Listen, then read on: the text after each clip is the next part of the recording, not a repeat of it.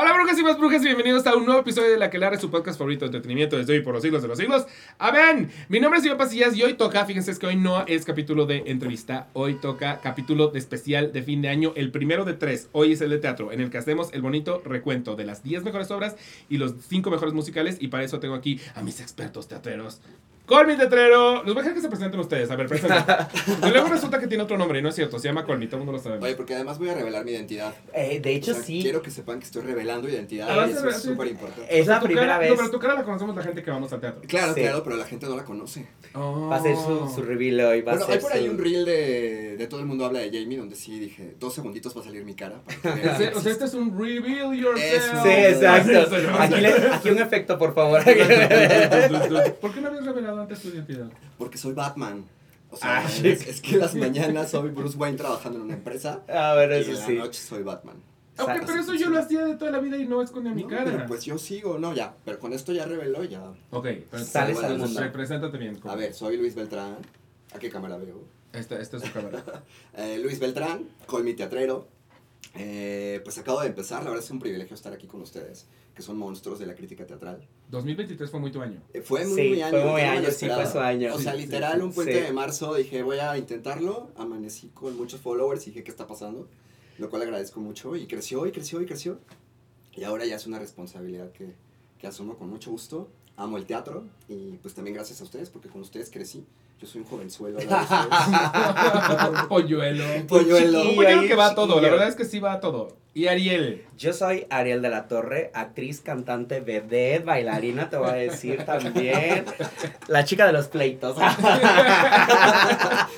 De los tribunales De reales. los tribunales reales. De los tribunales reales. No, yo soy Ariel de la Torre. Hola, yo llevo ya, pues ya 11 años, no más de 10 años, 11 años, dedicándome un poco a la difusión, no un poco, más dicho a la difusión Sí, muy. de, del teatro y ahora tengo una nueva cuenta que se llama El Intermedio. Entonces ahí estamos eh, subiendo nuestras críticas, yo no el reseñas. intermedio, voy a seguir el intermedio. Bien. El intermedio ya tiene, tiene Instagram, ¿sí? Tiene Instagram, se Twitter, cancela el podcast. ver. No te sigue, no te sigue, se Todo. cancela Se esto. cancela. Es que también, o sea, acaba de pasar. Sí, exacto, acaba de pasar, es el Intermedio MX, Me, acaba de me pasar. parece muy válido. El intermedio MX. Yo lo estoy siguiendo. Es buen momento para que Muy bien, mira, ya me apareció. Intermedio MX. ¿Cómo? Ya si todavía apareció. no te sigo, ¿cómo que te pareció? No, el del... el tuyo era Y todavía. yo, ¿cómo fue tan veloz? Yo discretamente aquí abajo. A ver, exacto, todos siguiéndome Ay, y la última obra que viste fue Los Arrepentidos. Los Arrepentidos vean ayer, ¿no? cómo se- los arrepentidos ayer, exactamente. Sí, sí, sí. Ah. Ayer y bueno, yo hago eso, me dedico a la creación de contenido digital realmente. O sea, yo lo que hago es crear contenido. Desde muchos años creo contenido para las compañías, también soy diseñador. Entonces, por ahí de seguro ha visto algunos de mis, de mis diseños. Eh, 12 Princesas de Pugna, este último póster yo lo hice. Entonces, Ok, ok. por ahí hay algunas cosillas todavía mías. Somos muy de la misma especie. Porque yo también, o sea, soy creador de, de contenido Ajá, digital. exacto. Sí, sí, para sí. muchos marcas que luego la gente no sabe que yo lo Sí. hice y el- sí, ahí está. Sí. O sea, de que tengo videos míos que nadie sabe que son míos que Eh, tienen 35 sí, millones de sí, visitas. exacto. Y es como, Órale. Exacto, también estuve en que el, son míos. en el pleito de la Taide, van a puro pleito, van a decir, qué fuerte. Ok, pero entonces, el plan de hoy es Venga. llegar al bonito ranking de lo mejor del año. Para lograrlo, si ustedes están familiarizados con los capítulos de final de año, ya más o menos saben cómo funciona, pero para la gente que no y para ellos es, tenemos 10 espacios que llenar en mejor obra. Cada uno menciona 3, que vamos a ir mencionando uno por uno. Ajá. así. La que ustedes mencionen, esa es, digamos que editorialmente su decisión de esas Exacto, tres. Ok. No es debatible, la pusieron por algo, por algo están aquí. El punto es tener una variedad de opiniones, entonces Sí. si la pusieron es porque ustedes creen que de verdad lo vale. Vale. la Sí. última, que sería la número 10, no es que vayan realmente del 1 al 10, pero el slot número 10, ese sí nos ponemos de acuerdo entre los tres. Ok, Y lo mismo con musicales, cada quien tiene uno y dos espacios en los que nos ponemos de acuerdo. perfecto. Ok, Ok. muy bien. Entonces, úsenlo bien estratégicamente. Obviamente, si pone a alguien una que ustedes ya tenían en la lista, es como, ok, la pues la cambio por otra que ya tenía yo también. Y todos en realidad platicamos de, de ellas una vez que las mencionamos, ¿ok? ¿Quién quiere empezar? Perfecto. Empezamos con mejores obras. El de Obras los de plumones. texto. Yo empiezo porque. El de los plumones. ¿Por qué, por qué eres de los plumones? ¿Por qué eres, por qué eres el polluelo? Ya, es porque me muero de ganas de que no me ganen la que quiero Ah, Ok, no, nadie te la va a ganar si van No, es la que no sé, la me da pánico que me la ganen porque para mí es la mejor del año y empiezo por la mejor. o- Ajá, importante, eso también es importante. Son obras de 2023. Exacto. Sí. Ok, 2023. Ok. Todos eran mis hijos. Ok, no la había venido. Ok. De verdad que sí, o sea, para mí el teatro de caja negra es de lo más importante que hay. Creo que visualmente y en un ejercicio teatral lo que logró Diego del Río este año es impresionante. O sea, ya lo había visto un poco en Los Humanos, el trabajo que realiza. Es un poco la línea que él sigue en, en dirección, pero creo que aquí se voló la barda, la verdad. A mí me encanta, y ahora sí que está tan de moda criticar un poco una silla y la escenografía. Justo. La concha meada, la, La concha la, meada. la rama meada. Exacto. Sí, aquí era la Eh, rama miada y la Pues silla aquí miada. tenemos, aquí tenemos sillas que están bastante limpias, ¿no? Pues, datan de la Segunda Guerra Mundial. Y, y la verdad es que las actuaciones de todos, empezando por Ana Guzmán, para mí es una cátedra de actuación. O sea, la, la pude ver dos veces en el estreno y después alguna otra vez de incógnito. A veces me gusta ir así para... En, to- en para Tom ver Cruise en Walmart. en Tom Cruise Exacto, en Walmart. sí, Que Ana no sepa que le estoy viendo. Exacto, llega así. Que Ana no sepa que soy fan y que estoy viendo así. Y de repente sí. Exacto. Oye, mira, Ana, Ana ganadora, ganadora este año del metro. Del- además. Ana ganadora del metro. Y Ana además multifacética porque, pues, ¿en cuántas obras estuvo al mismo tiempo? Ah, está cabrón. O Está sea, al mismo tiempo. Bueno, estuvo, estuvo en esa cuando estuvo en la de Indecente, que estaba en elenco. Eh, luego estaba en Todos eran mis hijos y al mismo tiempo Mamá, Mamá se fue a la luna. O Y sea, venía se de aventó- incendios además. y sí. venía de incendios. Se aventó exacto. una semana de así, ta, ta, ta, Sí, sí, sí. muchísimas obras. Sí, Sí, sí, sí. por ahí la entrevistaron y la verdad es que decía que la pregunta recurrente que le hacen es cómo logra Sí. interpretar tantos personajes al mismo tiempo y decía, bueno, por eso soy actriz. Eso ¿no? sí. Me encantó su respuesta porque fue, claro, es un autorreconocimiento del ejercicio actoral. Sí. O sea, tengo claro. la, pues, la, el- la- la habilidad y el entrenamiento para desempeñar varios personajes.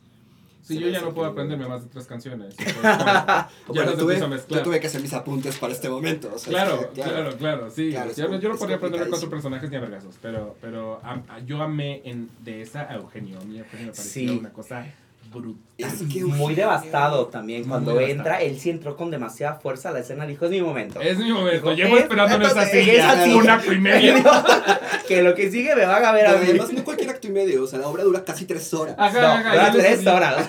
Yo no sé cómo aguantan para ir al baño, no. O sea, pero Eugenio lo que tiene justo es esta corporalidad que creo que en el medio él la maneja muy bien. O sea, él sabe manejar su cuerpo al ritmo de una música que yo siento que él tiene en la cabeza todo el tiempo.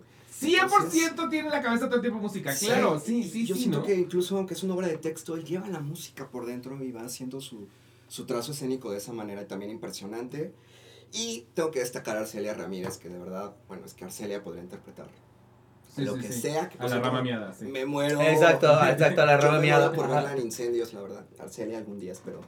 haga Esperemos. incendios, pero en esta obra también eje de todo. Y bueno, creo que es el debut de Gonzalo de Cesarte también, que me parece este, muy, muy atinado. También aprendiendo de sus compañeros, muy generoso todo. Pues todos en general. Creo que es una compañía que logró un éxito rotundo y para La mí verdad, fue sí, brutal, brutal lo que vi en tres horas. Solo si pido que duren un poquito menos. A mí, a mí no me molesta. A mí tampoco me molesta. Si me dan intermedio no me molesta. A un intermedio de 15 minutitos, Un 20, intermedio, sí. órale, va. Sí. Sí. Sí, a mí no me molestó que durara Sí. tres horas. Es más, ni siquiera la tengo en mi cabeza como una obra muy larga, no, o sea, Ajá. Incendios que me gusta mucho sí la pienso como larga, pero ahí no hay intermedio. Sí, sí, Ah, exacto. verdad ahí-. Pero ahí dura dos horas y media. Exacto. Horas y Me media. estás, Bueno, viendo, me estás con cara es muy larga. Sí. Hay un chismo en medio. Hay un sismo, es que a nosotros nos tocó el intermedio del sismo. Pero, Ah, sí, es cierto. Sí, Sí, sí, sí. es cierto. Sí, sí, me Fue- acuerdo pero que fue apreciado, fue un buen sismo. Fue, fue Bueno, ya vas a ver, también este es un texto de Arthur Miller, entonces pues es difícil. La obra está en tres actos y creo que fue reducida como a dos, la condensaron. No, Sí. según yo están los tres, o sea, están los tres actos. Ah, sí están los tres Sí, actos, claro, porque el tercer acto empieza cuando él regresa. Sí, cuando él regresa. Después de que se va, porque Claro, se entera de toda la verdad, Sí, ahí está el tercer sí. acto. Si le hubieran quitado un acto, duraría menos. Ah, Ahora dime una cosa, ¿te sentaste en, en como público normal o en alguna de las sillas que están adentro? como Como... por la quinta fila. Porque me hubiera gustado vivir, yo, también, yo me, senté, yo me senté en la primera fila, pero de la ita- a la italiana, pues, pero me hubiera gustado sentir como este pedo de, de estar más adentro de la, La acción. vibra. Ok. Sí, sí, sí. También el- la obra tiene esto que está como muy de moda de romper la cuarta pared desde el inicio, ¿no? Eso también Cuando empiezan. me llama mucho la atención que, que se ha puesto de moda en la dirección. Entonces también, eh, también es interesante ver cómo incluso se mantiene a lo largo de la obra. Y eso, pues también, yo creo que es brutal el trabajo de esta puesta Sí. en escena. Sí, Creo que cualquier estudiante de actuación, me sumo. De hecho, también. sí, pues lo ponen mucho en la escuela. O sea, de hecho, nosotros en Casa Azul nos dieron a elegir, nos daban todas las obras y como son, son una obra con muchos personajes, una de ellas era Todos eran mis hijos. de ya por estar en esto. Pero de verdad, es que sí, impresionante. Y a mí me gusta que Diego mantiene un estilo muy, muy él. Sí. Es él. O sea, sí, Lleva años es él. haciéndolo. Lleva años haciendo, Sí. o sea que ya hay ciertas cosas que dices, ah, esto es muy Diego del Río. Sí, y siento sí. que no es fácil llegar a ese punto en el que No. reconozcas a alguien por un elemento, dos elementos que digas, ay, esto es muy de esta persona. Sí. Cuesta trabajo llegar a ese punto. Sí. Entonces, en esta, justo Sí. a mí, me gusta ver todos ser a mis hijos y pensar, es muy Diego del Río. ¿Sabes qué creo Sí. que hace él? Que humaniza a sus personajes. Los lleva al límite de una humanidad interna. Ok. Como que los lleva a la profundidad. Yo me imagino el trabajo de mesa en estas obras. O sea, me emociona muchísimo. Siempre que veo una obra me imagino cómo la hicieron, cómo ensayaron. Sí, sí, sí, Me imagino que la complejidad de analizar cada personaje hasta llegar al punto que él exige de humanizar al personaje. Y por eso creo que todo resulta ser muy orgánico. Parece incluso, hay ratos donde sientes que estás espiando a esa familia. Incluso sientes cierta incomodidad de estar, eh, presenciando lo que está viviendo la familia en el caos, porque hay una catarsis muy grande. Este, si no la vieron, hay que esperar que la repongan. Creo que va a volver el próximo. Esperemos que sí regrese. Y Creo si no a es un Arthur Miller, quiero que creemos que, que igual lo ubica, ¿no? Porque Sí. pues, Sí. lleva existir toda la vida. Pues sí. Bueno, que lean el texto. Porque Sino que lean el texto. Es muy Sí. bonito el texto. Sí, el texto es muy bonito. Y, Es y- muy bonito. y sí deben haber sido intensos esos, esas, es- esos, estas Claro, conversaciones, esos Sí, ensayos. Sí. Porque solo pensar que es como, es Diego, es Arcelia, Eugenio, Eugenio Rubio, que es como una bola de De energía. energía. Ana Guzmán, que siento que es así, que todo lo introspecta. O sea, siento que esas conversaciones deben haber sido interesantes. Ser una mosca en la pared de estas horas de ensayo debe haber sido interesante. O sea, Sí, porque siento que es gente que se toma muy en serio su, su craft, ¿no? Sí, O sea, totalmente. Sí, no lo veía venir, honestamente. No te lo iba a robar, yo no lo hubiera puesto. Ay, qué bueno. Pero- De verdad venía pensando, dije, por favor, porque es mi uno y no quiero que me la roben. Yo la tenía mis favoritos, no el número uno, pero sí, o sea, Para sí mí sí, coincido. el top, top, Sí, top. sí coincido. Me gustó. Totalmente, sí. Me Ok. gustó tu número uno. Foro La. Gruta. eh, entonces, todos eran mis hijos. Tú. Yo voy por La Golondrina. Ok. Oye. La Golondrina, porque Margarita Sanz, o sea, verdaderamente lo que hace Margarita Sanz Cátedra. es una cátedra, o sea, pero literalmente es cátedra de que hay una escena donde solamente está parada escuchando lo que le dice alguno de los actores, pero la estás viendo que está llenando esos espacios en su mente y en sus ojos. Yo siempre he dicho, para mí siempre es cuando, y se los digo a ustedes, les paso el tip, cuando vean una obra de teatro, vean los ojos del actor. En sus ojos se van a dar cuenta si están en la obra ellos, o si están en el súper, o si están en Está, el si cine. está pensando si va a haber Didi al rato. Esa va a sí. Ridis, que ya tiene hambre, que ya hace todo. Vean en los ojos, porque es justamente ahí donde estás viendo el tren de pensamiento del actor y del personaje. Entonces, eso lo logra Margarita Sanz muy cabrón, de llenar esos espacios y además esos silencios, donde no decía nada y nada más estaba escuchando, pero de repente cuando ya le tocaba y ahora sí, todas las palabras que tenía, o sea, todas las palabras que decía, me dicho, que tenían un significado, eso está muy cabrón hacerlo. O sea, y en la escuela te pueden decir, no, no hay una fórmula, más bien dicho, Claro. pero llenar, o sea, de, de verdad cada una de las palabras y que ella lo hace, la verdad me pareció impresionante. Y además, la obra que te daba, o sea, Te daba con todo. te daba con todo, o sea, de repente ya estabas así de a dónde te va a llevar y de repente va la parte final y dices, no, por favor, ya, y luego terminan cantando y dices, ya, por favor. ¿Con, con quién la viste? ¿Quién Ya, fue tu, tu- Alejandro, yo la vi con yo Alejandro también, yo la vi Puente. con Yo la vi Alejandro. con Alejandro Puente. O sea, nadie aquí vimos a Germán. Me hubiera encantado ver a Yo Germán. también, pero no pude, no, no pude ir a, a ver a. Yo también me lo prometí a mí mismo y rompí esa promesa muy cabrón, pero, Sí. pero, pero sí. A mí, de hecho, el que más me destruyó fue más. eh, a mí ella me gustó mucho, pero él me destruyó. Sí, por lo que sí, lo que dice, sí, sí, sí, Por la totalmente. historia en sí misma, ¿no? Que es desgarradora también. Sí, la historia en sí misma y que logramos conectar de cierta forma. Sí. O sea, de cierta forma lo que dice, la forma en la que el texto se va desarrollando y habla de, de esta pues, homofobia, de esto, de este atentado, de, o sea, digo, de que nos puede pasar a nosotros en el hecho de que podemos ser atacados en la calle. O sea, Solo no- por ser. Solo Exacto. por ser, a mí me Claro. pasó, o sea, después de lo del magistrado que fui a la Estela de Luz, era la primera vez que me gritaban en la calle, loca, y si te quedas como un pedo, así de, güey, me regreso, iba en bici, me regreso y le aviento la bici, o me ¿O voy, qué hago? o qué hago, pero sí te da impotencia. Mucha. A mí, ¿Estás yo me le puse pendejito a, a tres güeyes que en un baño me arrinconaron en Querétaro. Eh, y al principio estaba yo muy dispuesto a. A mí no me intimidan, O sea, pero apenas hasta que me amenazaron de muerte. Sí. O sea, sí, me sí, dijeron, sí. en- a- de donde venimos a gente como tú la matamos. Sí. Y dije, esto ya no está siendo tan divertido. Exacto. Y acabé muy sacado de pedo. Sí. Muy sacado de pedo. No, no fue, fue hace como a principios de año. Ah, Fue por ahí de enero febrero. Solo porque traía una falda. O sea, es como estas cosas razón. de solo por ser, o sea, solo de Ah, querer ser y Solo de, por ser. de vestirte como quieras, de ir con la calle como quieras, o sea, que la gente, o sea, llegar a este punto de un atentado, o sea, verbal, físico. O sea, primero es verbal, después se puede convertir en físico. Es que es, exacto, es el pensamiento de a dónde puede llegar esto. Exacto, o sea, además dices, la gente que te lo dice, no sabes si en el carro va enojado o no, y tú yo voy y le aviento la. O sea, imagínate, tener un arma o no sabes ni quién es. Exacto, y luego agarra a la gente impulsiva como yo y como, Revienta. soy un peligro. exacto. Y justo creo que la golondrina juega un papel en la sociedad muy importante porque trae en la primera mitad del año este punto de el teatro también tiene una función social. Sí, Y eso para mí es importantísimo porque hay una protesta detrás de lo que estamos viendo en escena. Finalmente se cuenta una anécdota específica de un suceso que sí aconteció. Y que aconteció trae- apenas lo vivimos. Apenas, Sí, o sea, sí, sí, sí, sí. claro, es muy reciente sí. y también podemos ver cómo no ha cambiado nada. ¿no? Sigue exactamente igual. Sí. Pero para mí es justo importante que este tipo de teatro, porque hay una protesta, hay obras que tienen una protesta mm, muy explícita, o sea, sabemos Sí. que a eso vamos. Sí, sí, sí. Esta no, te cuenta una anécdota, pero todo el subtexto es una protesta Sí, en sí. misma. totalmente. A mí, a mí lo que me gustaba es que vea mucha gente, mucha gente me comentaba que iba con más gente. O sea, la vi, voy a llevar a mis tíos, a mis papás, o sea, como Sí. que fue una obra que justamente si tenías un familiar o alguien que sabías como que puede ser un poco intolerante o homofóbico, vela y ahí es cuando dices, ah, o sea, te abre justamente esto, e- este universo y como dices, el, el teatro al final es una lupa y al final lo que el teatro nos ayuda es que vemos el reflejo de lo que nos está pasando. Entonces es muy padre cuando conectas con las historias y dices, "Ah", dices, sí, o sea, eso a mí lo que me emociona. O sea, mis obras que escogí justamente son por eso, que te emocionan y que conectan también conmigo. o sea, Oye, pero son- además en la golondrina pasa algo muy chistoso, porque hay un momento en la obra en la que todo el mundo necesita un Kleenex. Sí, O sea, empiezas a escuchar como... Primero empiezan así, y de repente ya todo el mundo está llorando y dices, Dios, no traje Kleenex y cómo se lo paso a la señora de lado que está llorando. Y me conmovía mucho, por ejemplo, justo ver hijos con sus mamás que estaban así, sí, tomados de los antebrazos, viendo la obra. Yo decía, Sí. qué poderoso lo que está pasando en el teatro. Por eso en la incendios de Hugo Revillaga patrocinaba Kleenex. Yo quiero decir- Kleenex es que. Yo levanto la mano, yo quiero decir que de las personas responsables, que yo estaba repartiendo los clines en la entrada de estas funciones en, eh, eh, en el lugar de Zamora 7 y este eh, conse- se consiguió el EFI Artes y se consiguió Pa- Paola Salguero, que es la de la máquina de teatro que ahora produce Toto y Pez y varias obras. Ajá. Ella estaba trabajando ahí también y consiguió el patrocinio de Kleenex. Entonces de repente nos llega la caja de Kleenex, empiezan las funciones que fueron los previos primero de incendios. Literal con la caja toda la gente yo llegaba, le daba la entrada así de tenga. Y toda la gente así de ¿para qué? Usted agárrelo. Usted agárrelo y después si no. Usted agradezcame saliendo. Usted agradezcame saliendo. Y, y con Incendios ha sido, creo que, las únicas obras que al final escuchas el sollozo de toda la gente. De repente terminaban ese monólogo y escuchabas de.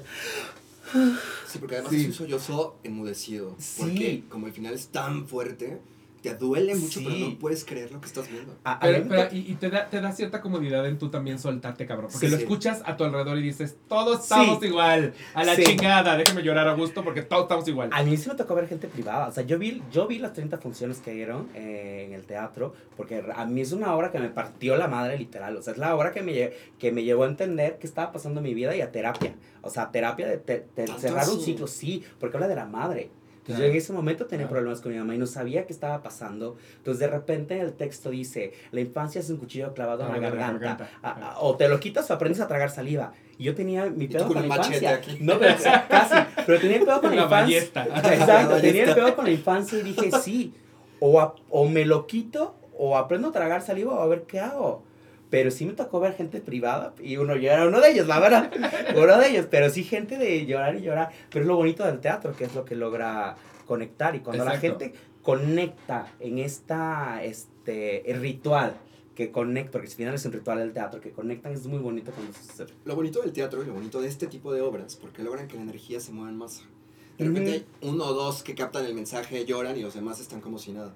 Pero Sí. justo aquí puedes ver cómo la energía va palpando, palpando. Se siente, Se se, se siente. oye y es como, sí, sí. Sí, sí, sí. Por eso digo que te sientes muy cómodo en, en, en esa situación porque sabes que es un lugar seguro. Es que no eso. me pasa a mí en todos lados. Sí, O sea, totalmente. Ahí, ahí como que digo, ay, es, es aquí. O sea, sí. es aquí. A mí, el, el, el- en la golondrina específicamente, justo creo que lo que más me destruyó fue que como vivimos el momento del que se habla, entonces él empieza a describir eh, que el, Ay, el- no. el novio básicamente Ay, no. se interpuso entre él y la bala. Sí, no. Y me acordé, cabrón, de haber visto el noticiero de Anderson Cooper cuando pasó lo que pasó. Y que Anderson Cooper dijo, voy a nombrar a cada una de las víctimas. Y empezó a decir los nombres y empezó él a llorar. Yo nunca he visto a llorar a Anderson Cooper. Entonces me empecé a acordar de las imágenes del noticiero, de haber vivido ese momento. de que es como, es que esto no es el pasado pasado, es el pasado aquí, Sí. Claro. es el pasado ayer. Y, y- y recordar el, el...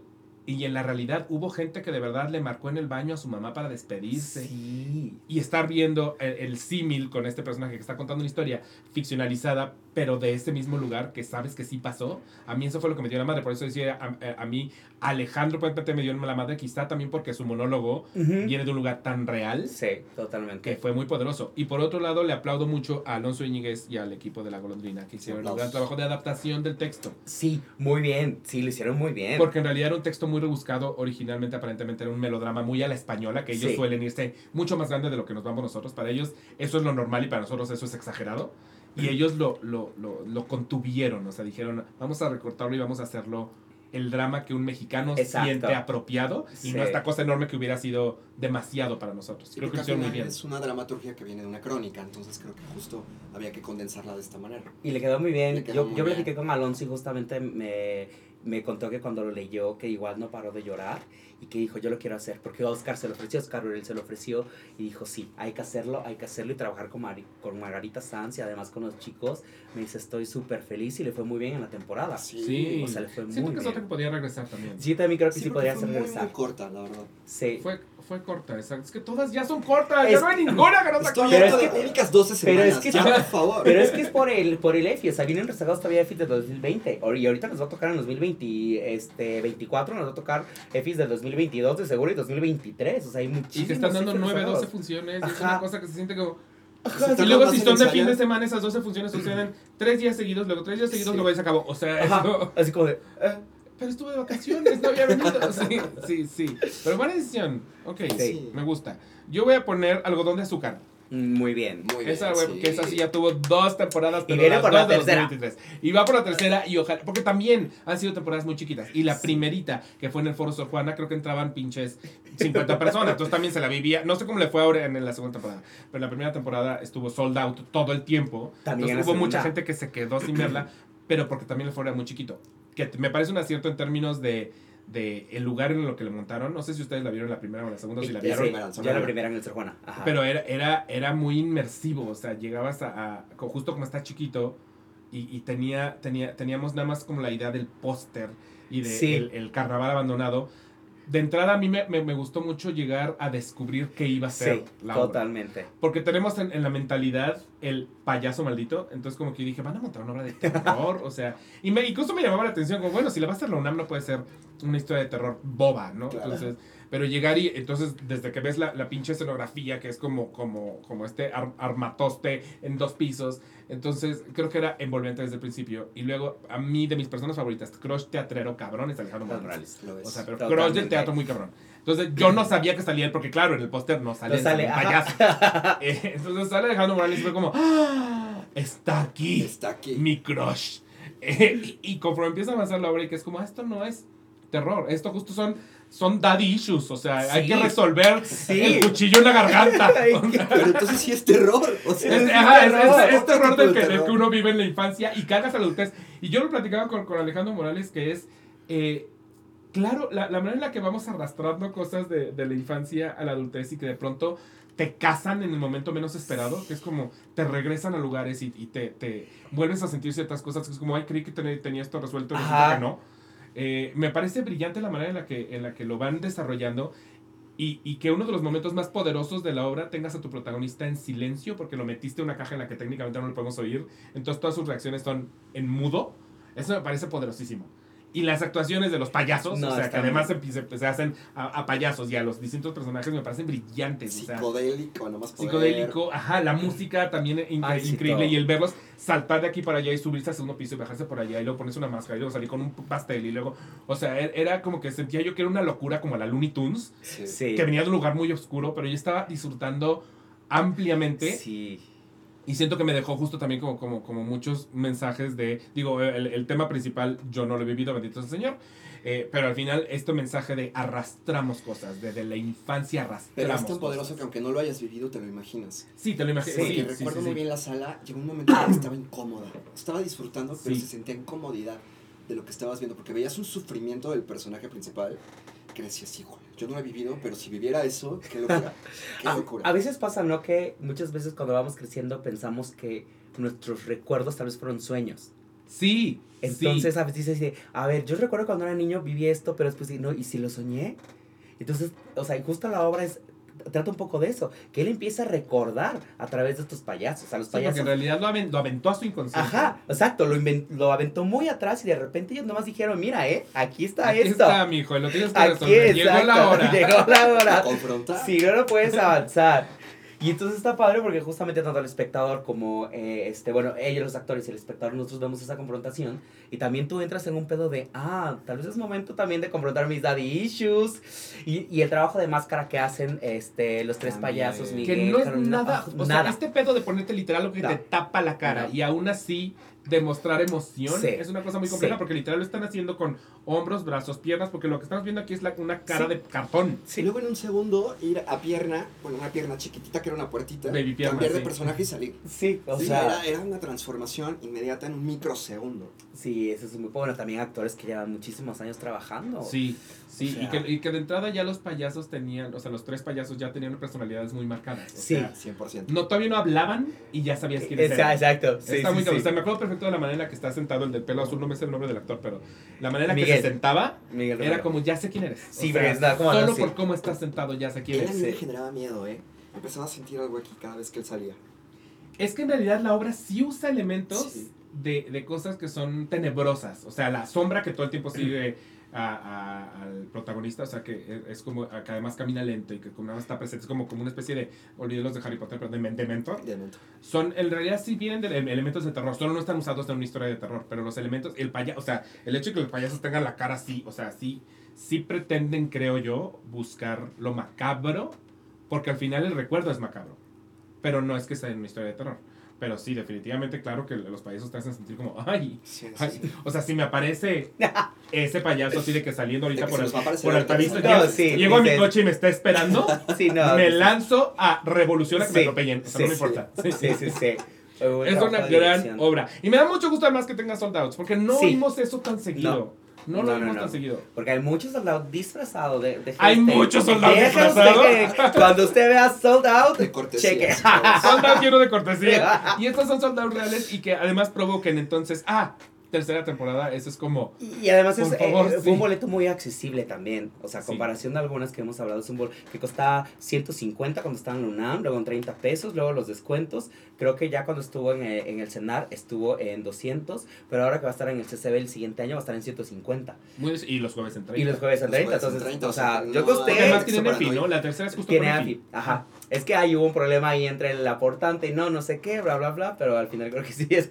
Lo sí importante es que va a suceder. es que- Para que usted no se la pierda No y se la pueden perder. No se la pueden perder y ojalá regrese siempre. Siento que siento que llegó a, a volverse algo. O sea, como que siento que en cinco años vamos a decir, como ahorita habla- hablamos de incendios, como hay algodón de azúcar. Es que justo, justo, justo pensaba, o sea, hay pocas obras que tú puedes decir, ah, incendios, puedes hablar de acá a acá, y creo que Algodón de Azúcar va para allá. Sí. O sea, una obra que sí vamos a recordar por todo lo que es la dirección. Yo la cuando siento que una obra ya es una masterclass de actuación, digo ya, Sí, está del otro lado. Ya, ganaste. Queda para ganaste. siempre en mi mente. totalmente. Ok, va la otra tuya. Dejen a punto las que ya pusieron porque no las 100%. tenía. Sí, que no se repita. ¿Ya listísimos? Listísimos. Mabel. Ok. La verdad es que estoy muy emocionado por Mabel. En lo personal amo Shakespeare, me fascina. Eh, hace poco vi también, eh, ¿cómo es? Po- mucho, pocas nueces, mucho ruido. Mu- mucho ruido y pocas nueces. O sea, también fantástico, dirigido por Yuleni. Pero ahora que vi Mabel, dije, qué manera de abordar Shakespeare. Y otra vez Alonso Iñiguez. Es que creo que lo que él tiene es que aborda sus personajes, justo a diferencia de Diego del Río, que para mí ahorita son los directores que están top. Me parece que es una generación que viene empujando muy fuerte. Pero Alonso lo que hace es convertirlos frescos. O sea, no, no encuentro otra palabra más que dotados de energía, pero con una frescura impresionante. Y lograr que Shakespeare sea tan actual y ta- tan accesible como lo hizo para mí fue maravilloso.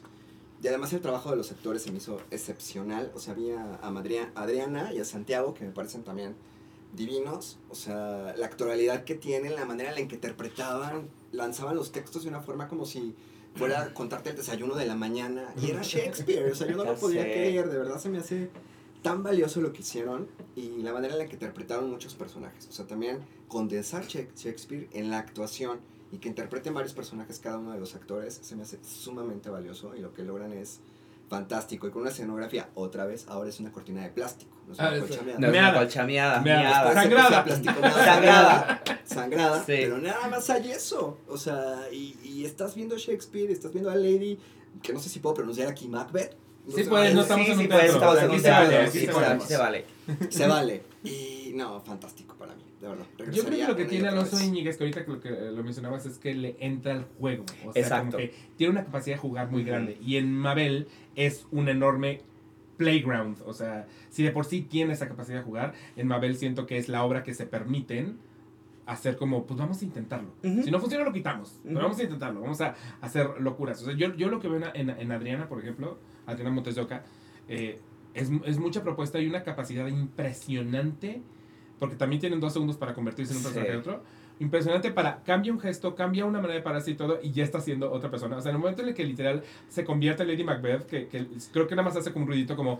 "Ah", Sí. O sea, como que hace un ruidito y que es como, ah, ya es otra persona y además ya nos tiene riéndonos y todavía no abre la boca. O sea, es más, Lady Macbeth aparece atrás de la cortina y lo único que oímos es su, su ruidito antes de que la veamos entrar. Y es como, ¿cómo, cómo logró que nos riéramos y todavía no la vemos? O sea, eso, eso me parece una cosa muy impresionante. Y a mí siempre me gustará además la idea de jugar con, soy Adriana y Santiago y estoy haciendo No, una una- versión de Adriana y Santiago Claro. ficcionalizada que además van a hacer un Macbeth en el que vamos a hacer a 10.000 personajes. O sea, es me, me encanta cuando, cuando el actor sale a hacerse a, a él mismo para entrar en una capa de, ma- de matrushkas de ficción.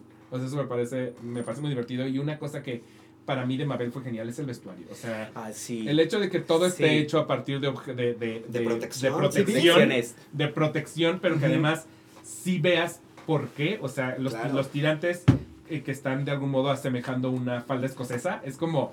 Es que Sí. no lo hicieron nomás porque sí, o sea, No. tiene sentido con queremos protegernos de la maldición y tiene sentido con estamos en Escocia, o sea, es brillante, se me hizo brillante el, el- Sí. vestuario, súper inteligente. Oye, también es brillante cómo rompen ahí la cuarta pared. Sí. Para Sí. contarnos y adentrarnos a la historia A la de por qué que pronunciar Macbeth y cómo. No, no, no, también me pareció.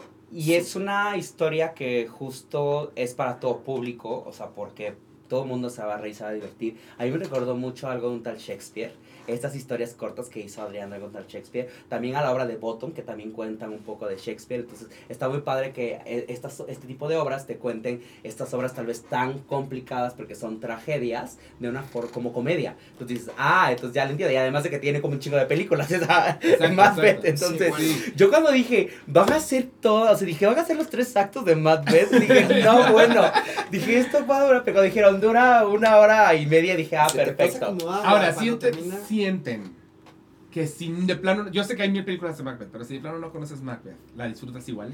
Sí, Sí, sí, sí. sí, sí. Porque sí, yo no quise llevar a un amigo porque me dijo que no conocía Macbeth y dije, no sé si mil cosas le van a pasar por aquí y No, no la va a disfrutar muy, de la misma manera. contada. Sí, sí, yo creo que sí la va a disfrutar porque justo es muy simple. O sea, lo que hicieron fue, vámonos a la anécdota. Pasa esto, las brujas, bla, bla, Lady Madde, muerte, muerte, muerte, muerte, muerte, muerte, muerte. Chicos de muertes, chicos de muertes. Creo que ya tenemos Starbucks, Manu. ¿Vieron de pura casualidad la anterior? La... Eh, Romeo y Julieta de bolsillo. Sí, no, recuérdame, recuérdame la de... De- Es del mismo autor, mismo equipo. Alonso Íñiguez dirigías, actuaban Adriana Montesoca, Santiago Centeno. Eh, y está escrita por Emiliano Dionisi. Emiliano Inicio, el argentino. Ajá. Este, se llamaba Romeo y Julieta de bolsillo y era un poco la misma, el mismo juego, sí y no, porque ahí no eran Santiago y Adriana, ahí Ajá. más bien se supone que llegaban dos maestros a dar una clase sobre Romeo y Julieta a una Ah. escuela. La escuela éramos nosotros, el Ajá. público, entonces también era el rompimiento de la cuarta pared. Y se empezaban a pelear porque era como, a mí me contrataron para esta clase. No, a mí me contrataron para esta clase. Y entonces empezaba cada quien a contar su versión de Romeo y Julieta. Cada quien otra vez actuando a 10.000 personajes también Ajá. poniéndose así de que un sombrero y ya eran Tibaldo y así. Eh, y el mismo rollo de condensar Romeo y Julieta dentro de una comedia bobísima, Sí, pero que no entiendes y que sí es Romeo y Julieta. Y esta se siente un poco como la segunda parte de eso, pero que ya viene de un lugar distinto porque todo gira en torno a la maldición. a la maldición. O sea, al final, todo el, el- el segundo acto de Mabel, que ya es la locura. O sea, que. la ¡Ay, pulsera sí! y la tuya. Es que a mí se me cayó. ¡Ah! No, pero está bien, que se te caiga, está bien. Yo no me la quise quitar porque justamente yo no me pongo cosas en las manos. A diferencia de tú que traes 17 anillos. no- o sea, yo no soporto tener nada en las manos, pero justamente salí y dije, ¿qué hago? Yo no puedo quitar esto porque ¿Quién sabe esto se siente como que no te lo puedes arrancar. Y justo alguien me dijo, te tienes que esperar a que se te, Te caiga. caiga. Sí, Yo dije, ¿cuánta energía he agarrado en los teatros? Que pff, Ajá, porque nos la, dieron a, nos la dieron a todos Sí. los que fuimos a ver Mabel, porque es que porque es el, el- el- para, Para protegerte de la- protegerse. del maleficio, De la maldición. de la maldición Pero- de Macbeth. Pero creo que sí puede ser una muy buena opción para alguien que no conoce nada de Macbeth. Puede O sea, ser. Puede ser, nada más como para adentrarse, porque insisto, son los personajes como principales y es en comedia. Entonces, Sí. ah, entonces ya entendí de qué va. Entonces ya cuando, si quiere ver después la película de Death in Washington, que es de las últimas según yo que han hecho, amo, la amo ya muchísimo. vas, a poder, ya vas a poder entender, ah, entonces Esto era Sí. esto era esto, era esto, Y además era aquí los esto. personajes están perfectamente delineados. O sea, sabes que la bruja es la bruja, Duncan es Duncan. Sí. No hay nadie que se vaya hacia la línea del otro. Y bueno, Sí. bueno, también Alonso que ha trabajado mucho con Shakespeare y Adriana también que ha trabajado mucho de perfecto. Reinas, entonces lo conocen perfecto. Y, y sabes qué es lo padre? Que como son amigos, el trabajar con amigos creo yo que te da esta facilidad de que como ya conoces su trabajo, puedes confiar en el otro en decir, a ver, ¿y si hacemos esto? Oye, ¿qué te parece esto? ¿Qué te parece esto? Porque hay directores que no se permiten realmente. Claro, que es- yo soy el director. Exacto. Te Se digo que lo que yo digo. Eh, ya. sí, Sí. pero aquí está padre, que creo que justo es, es- fue esta dinámica que han de haber hecho. Y que se conocen desde la escuela, porque Desde aquí no estamos mencionando a. Angie Bauter, pero. Angie en realidad También. fue la que, la que impulsó que este texto se hiciera y es, se conocen ese equipo desde la escuela. Desde Casa Azul, exacto. Entonces, Ahí se exacto. conocieron. Y se siente. ah, Ay, es que es tu, es- tu que casa, tu escuela, tu, tu alma Es mater. que no puedo creer que estoy ahí, estoy muy emocionado. Yo también estuve ahí. Yo también ¿Tú soy- también yo eres- soy- eres Casa Azul? Yo soy de Casa Azul. Ay, ya, Manu, ¿qué hacemos? Estamos muy fuera. Habían traído alitas, por cierto. Se Habían equivocó tra- al entregar el pedido y ahorita fue por el pedido. O sea, ¿nos trajeron alitas en vez de Starbucks? Ay, Rappi. Ah, bueno, bueno. lo los hubieran dejado. Nos hubieran dejado, exacto. Y la otra cosa que, que- que quería mencionar, que tampoco me parece sencilla, es que justo, sí están contando Macbeth, pero lo están haciendo a través de, de versos muy irreverentes. Sí. O sea, la- todo, todo es verso, al menos todo dentro de la obra que está en la obra. Claro. Todo es verso, pero no es el verdadero verso de Shakespeare, es, el- es un verso muy inventado para la comedia. Y aún así funciona, porque me hace reír y dos, me cuenta la historia Sí. real.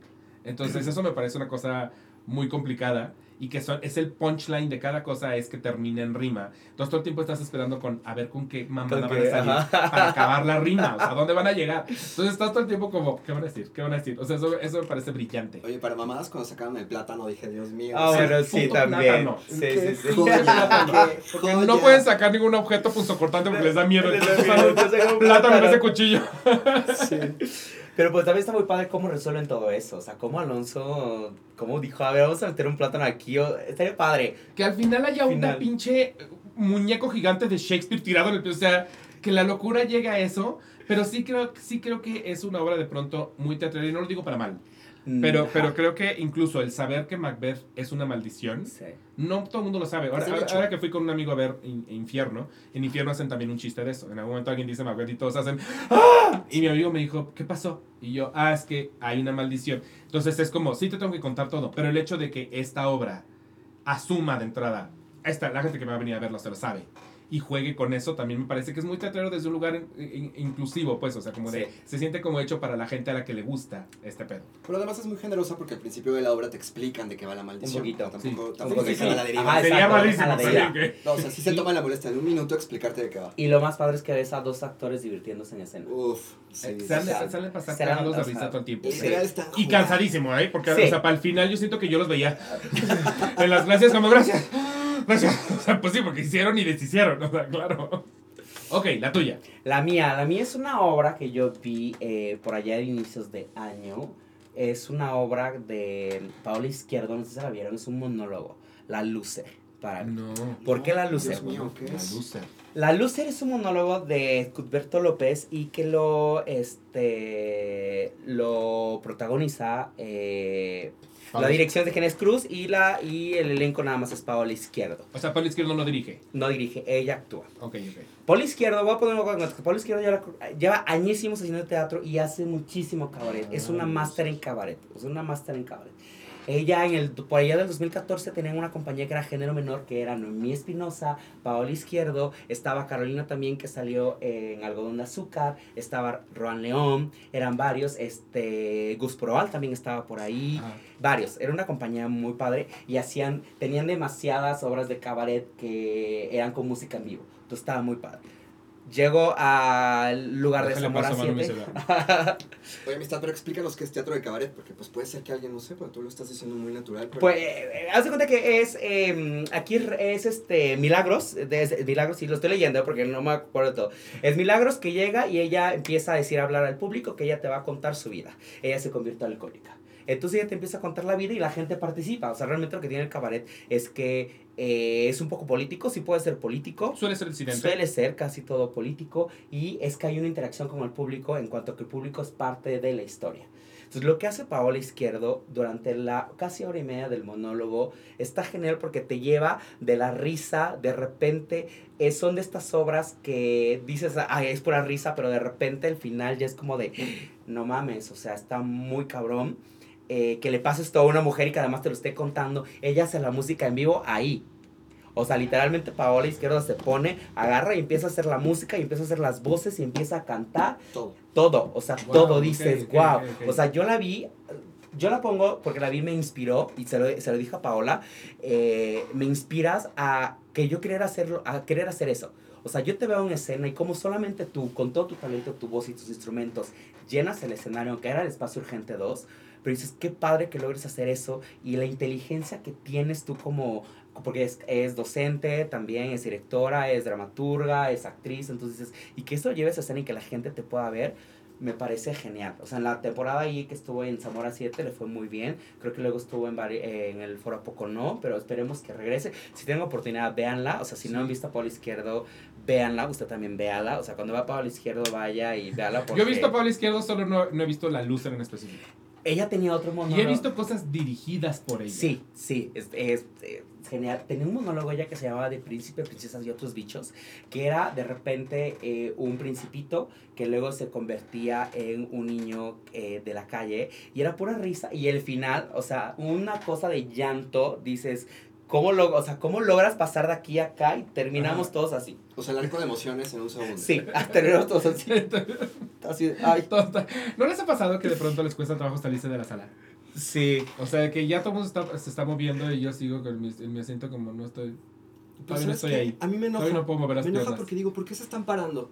Pues porque ¿Por qué? técnicamente sí, y sí te corren, Ajá, además, o sea... Pero ¿por qué no están en un ejercicio de reflexión como yo, que no puedo ni moverme porque esto me acaba de impactar? Y la gente ya están aplaudiendo y ya se van. O sea, Yo la primera vez que vi Indecente, la vi en Nueva York, o sea, Indecent. o sea, los estás Eh, presumiendo. no, Ah, ay, aquí presumiendo, presumir. O sea. ¡Ay, te vas a Nueva York en cuatro días! O sea.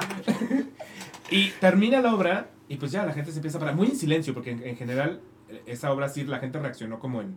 Se veía impactada, pero se paraban y se iban. Yo no me podía parar y estaba como que estaba intentando hacer el, el, el, el propósito de, a ver, Iván, ya, muévete de esta silla, no podía. Y llegó la acomodadora a quitarme, o sea, ellos, para ellos es como, mijo, ya. Y no había pasado, así, tampoco era como que llevaba yo media hora ahí sentada, llevaba yo ocho minutos, no sé. Claro, claro. Y la acomodadora fue y me empujó, básicamente, así de, ya te tienes que ir, out. estar aquí, ajá, get out. Entonces, como que también es como, pues sí, la gente se para y se va porque, porque en realidad, pues para el teatro es como, bueno, pues ya acabó y nosotros tenemos que limpiar, bye. O sea, pero ya van varias veces que, que, que sí, una obra me deja como justo como la cara que hiciste, Así de. como- "Mm". Y que, y que no es forzosamente tristeza para mal, No, porque, no, porque no. todo esto son- no, no dejan de ser, em, ¿cómo se dice?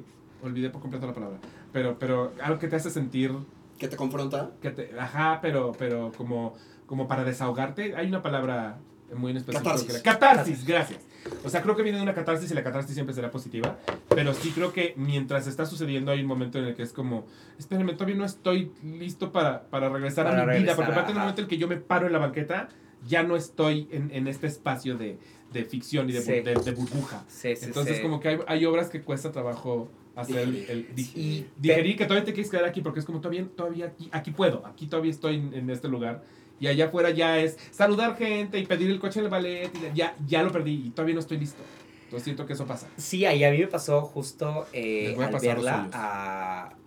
Yo soy una persona muy sentimental, la verdad. Yo sí lloro, o sea, de que me emociono. O sea, de que, de que si algo de repente lo veo y así de... ¡ah! Caramel. Eh, digo, wow, entonces el verla ahí, o sea, lo que estaba logrando, o sea, de o sea, ver a Paola sí fue como de, wow, o sea, eres grande, o sea, para mí es una de las mejores actrices que, que hay también, Existe. que existen, Que o sea, hay. que hay, que existen, de esa generación que es Noemí Espinosa, Tete Espinosa, este, Paola Izquierdo, solo que ella se ha metido un poquito más en Lenat, o sea, porque está dando clases ahí, entonces la vemos a veces muy pocas veces en escena, pero aparte es un proyecto que ella, sobre- o sea, que... De autogestión. eh, de autogestión. O sea, literalmente era de, nos van a cobrar la renta aquí, pero hay que buscar gente, o sea, que venga la gente, que venga la gente y sacando boletos de 100 pesos, de 150. Entonces, como que es padre cuando estos proyectos, padre que te inspira, o sea, que a mí que me inspira, Sí, sí, o sea, sí, tú que ahora que estás siendo estudianta Yo estoy viendo clase, Azul, cada obra para mí es una clase. entonces justamente eh, eh, lo que dijimos la vez pasada, son esas cosas que te pueden inspirar a decir, güey, lo puedo lograr. Sí, O sea, si tengo un texto y un director y las ganas, sí. lo puedo hacer. Y al Y mismo la- tiempo, ¿de qué vive Pablo Izquierdo? Uno se pregunta. Oye, pero yo sumaría eso a la inteligencia actoral. Ah, sí. Pero como la ¿En qué inteligencia sentido? actoral. Ajá, Ajá. yo también, a ver, espera. Mm. espera. Es elegir- Desarrolla. Elegir Desarrolla. Ok, ¿no? curaduría. Ah, Exacto. ya, ya, O sea, ya, ser ya. bastante fino en lo que vas a seleccionar. Sí, porque Sí. luego pasa que hay ciertos actores que dices, lo que haga. O sea, lo que haga lo voy a ver porque sé que elige bien, Exacto. sé que lo va a hacer bien, sé que se va a reunir con un buen equipo. Y hay otros actores que dices, es un volado. Sí. Con esta persona es un volado. O sea, más cuando es autogestivo es como que qué, qué es lo que le quieres decir al mundo. O sea, qué es lo que tú quieres decirle, qué es lo que, lo que quieres mostrarle. O Sí. que quiero que la gente vea de mí, de mi talento, me escribo un monólogo, o le pido a alguien que me lo escriba, o busco un texto que ya está, pero ahora lo Y desarrollo. además porque en la autogestión hay muchísima vulnerabilidad. Es Sí. desnudarte por porque eres tú, exacto, es tu bebé. Sí, es tu bebé. Tu bebé. O sea, y, ta- y también se siente muy feo. O sea, también he hecho obras así de autogestiva. Que a veces no tienes gente y dices, chale, pero dices, bueno, ya hay Ah, dos sí voy a ir, te personas. prometo. Y si no, ponlo en Twitter, te vuelves viral y se te llena. Edimburgo, Edimburgo nos enseñó que eso pasa. Pero justo que dices que eh, es que a veces pasa que dices, bueno, pues ya hay dos personas. O sea, ya vinieron hasta acá, pues hay que dar función paciente. Ya vino Claro. mi mamá. Porque ya vino mi mamá, porque técnicamente en realidad quieres que alguien Sí. te vea, no un número Sí. en específico. Qué chingón que vengan 11 mil y además para pagar la renta. Pero al final del día es, bueno, si dos personas van a escuchar mi historia, que para mí es importante, entiendo el por qué al final, pues, oye, pues algo de función. De hecho, hace un tiempo, no me acuerdo qué obra fue, que tenían, creo que 16 espectadores y decidieron, decidieron cancelar función. Y No. había mucha gente muy enojada porque era como, con, la, con las 16 lo das. De Na- verdad. nada de cancelar función, ¿qué es eso de cancelar función? Porque con las 16 lo das, estamos Sí. O sea, Y justo en la escuela también nos decían como de el querer hacer, el querer tú ser actores porque quieres que te vean.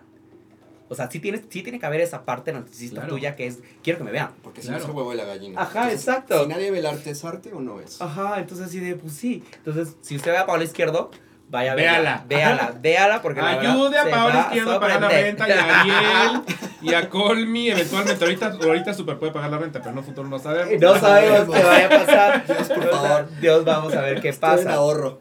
Ok, la siguiente que yo voy a poner es la reina de belleza de Linan.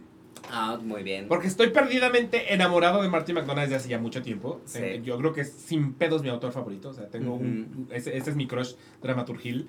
Eh, y creo que la. De entrada, me parece brutal que Angélica Rogel sea esta persona que puede hacer Ay, lo que sea. O sea, Sí. que se puede meter en el género que sea y lo entiende.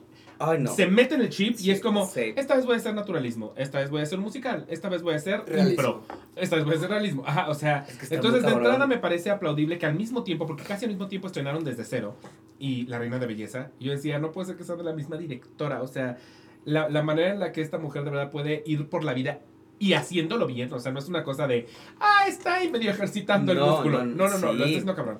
Eh, y creo que hay un trabajo brutal por parte de, de- de cuatro actores, porque al final también sostener una obra cuatro actores en la que en realidad son Ana y Sara las que están continuamente hablando y hablando, y es diálogo, diálogo, diálogo, y mucho de ese diálogo parece que en realidad no va a ningún lugar, o sea, están hablando de la sopa, no están hablando, no sé, no acuerdo cómo se llama la chingadera que comen, pero, pero están hablando de pronto de la sopa, y entonces es como este pedo de, pero ¿a dónde me va a llevar?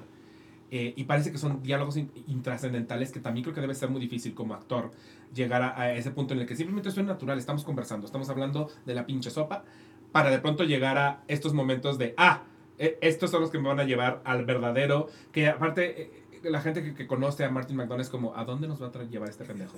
Porque este güey le mama la crueldad. Sí. o sea, es, ya es su tema. Ay, O sea, ese güey es cruel. Sí. Entonces es como, "Hmm, ahorita estamos hablando de la sopa, pero ¿qué va a pasar? Ajá. Y eventualmente, claro que pasa, porque por supuesto que pasa.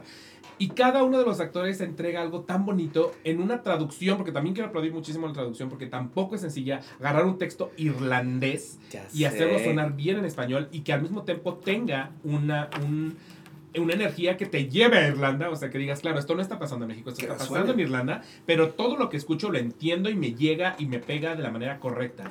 O sea, la manera en la que hablaba el personaje de, de- de Roberto Beck, que creo que se llama Patrick, este, es como, entiendo el cómo habla el irlandés, o sea, es como, no, no necesito estarlo escuchando en las palabras que se escribieron originalmente para entender qué personaje es. Y creo que eso no debe ser nada sencillo y aplaudo muchísimo. Creo que la traducción es precisamente de Dana Graham y Arturo Ríos. Sí. Me parece brutal. Eh, la escenografía, eh, es que a mí, me, a, a mí de verdad me, me, me, eh, conmueve mucho y me emociona mucho cuando la escenografía me mete a una casita, me, me mete a un mundo. O sea, es como, como te presento mi universo, ven a ser parte de él.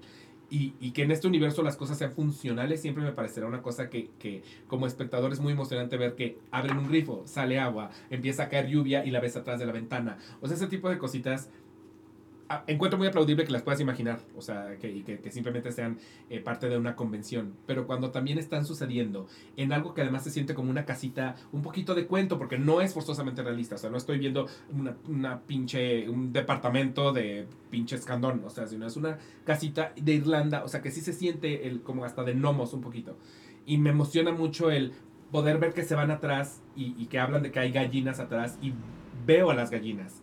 Y la lluvia en realidad seguro es una pendejada, debe ser la pendejada más pendeja del mundo. Debe haber un chorrito ahí mojando la ventana, pero veo lluvia y veo el agua. Y cuando sacan la, la- la cubeta con pipí, huelo pipí. O sea, es como estoy, estoy percibiendo la pipí, pese a que no hay seguramente nada. Eh, entonces, es esa manera de envolverme en un universo y además contarme una historia que a mí me emociona mucho. eh, todo el tiempo estar pensando qué va a pasar porque sé que viene algo cabrón. Eso a mí me, me, me llama. Y hacer personajes que son, car- son caricaturizados. O sea, en realidad los personajes no podemos decir que sean personajes que, ay, claro, yo conozco a... mi mamá es idéntica. No, no, no. Son personajes grandotes. Son personajes... Y aún así están actuándolos hacia el realismo, lo cual no es sencillo porque estos personajes no son realistas, son personajes de Martin McDonald, son Sí. grandotes, son exagerados eh, y son memorables, o sea, cada uno de esos cuatro personajes los tengo yo en la cabeza, o sea, de, me parecen así de, me acuerdo de sus gestos, me acuerdo de sus frases, me acuerdo de la manera en la que caminaban, especialmente Roberto Beck, a mí Roberto Beck en esa obra no era el protagonista, tenía sus. Creo que tiene dos escenas en total, pero esas dos escenas yo decía, este hijo de la chingada es que no. ah, cada que abre la boca, me enamoro de su personaje, pese a que además es un hijo de puta, porque todos son hijos de puta.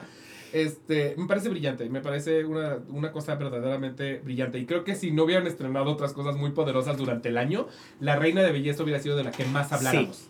El problema es que se enfrentó con un año. De verdad tuvimos un gran año teatrero. Fue Gran súper año difícil teatrero. esto, ¿eh?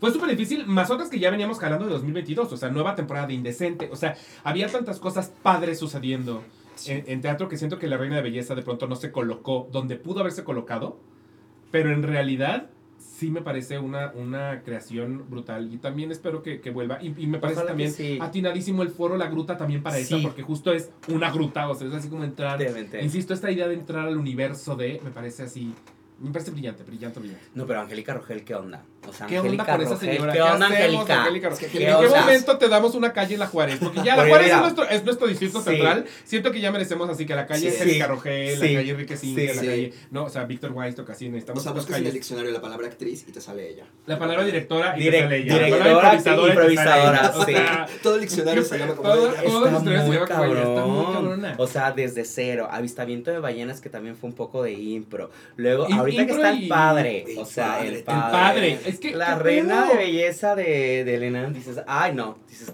¿qué onda? Y aparte hizo una cosa de impro apenas de cumpleaños en el... eh, Ah, que la hizo José con- Luis Saldaña. sí, sí, con, con José Luis Saldaña. Saldaña. Entonces tiene, o sea, es que está... Sí, no para, no para. No No, no, para. y también estaba en la serie de Netflix, la de la que sucede en Xochimilco. La de La. Flor Más Bella. La flor más bella. Y luego ajá. también La de hizo... Michi Hart.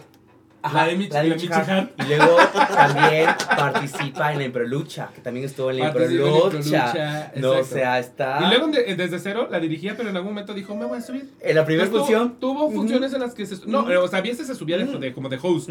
Y a veces se subía de Sí, elenco. la vi. Ella dijo, ah, yo voy a O jugar. sea, de... Ajá, me parece... Sí, me parece increíble tener una figura como ella en el teatro. Sí. Pero además que la ves sí es tan etérea, o sea, tan sencilla. Tan sencilla. ¿Qué dices? Y lo que decíamos de la curaduría. O sea, si yo veo Justo. algo de Angélica Rogel es. Ah, lo voy a ver. Sí. O sea, huevo lo voy a ver. O sea, esto no me va a decepcionar.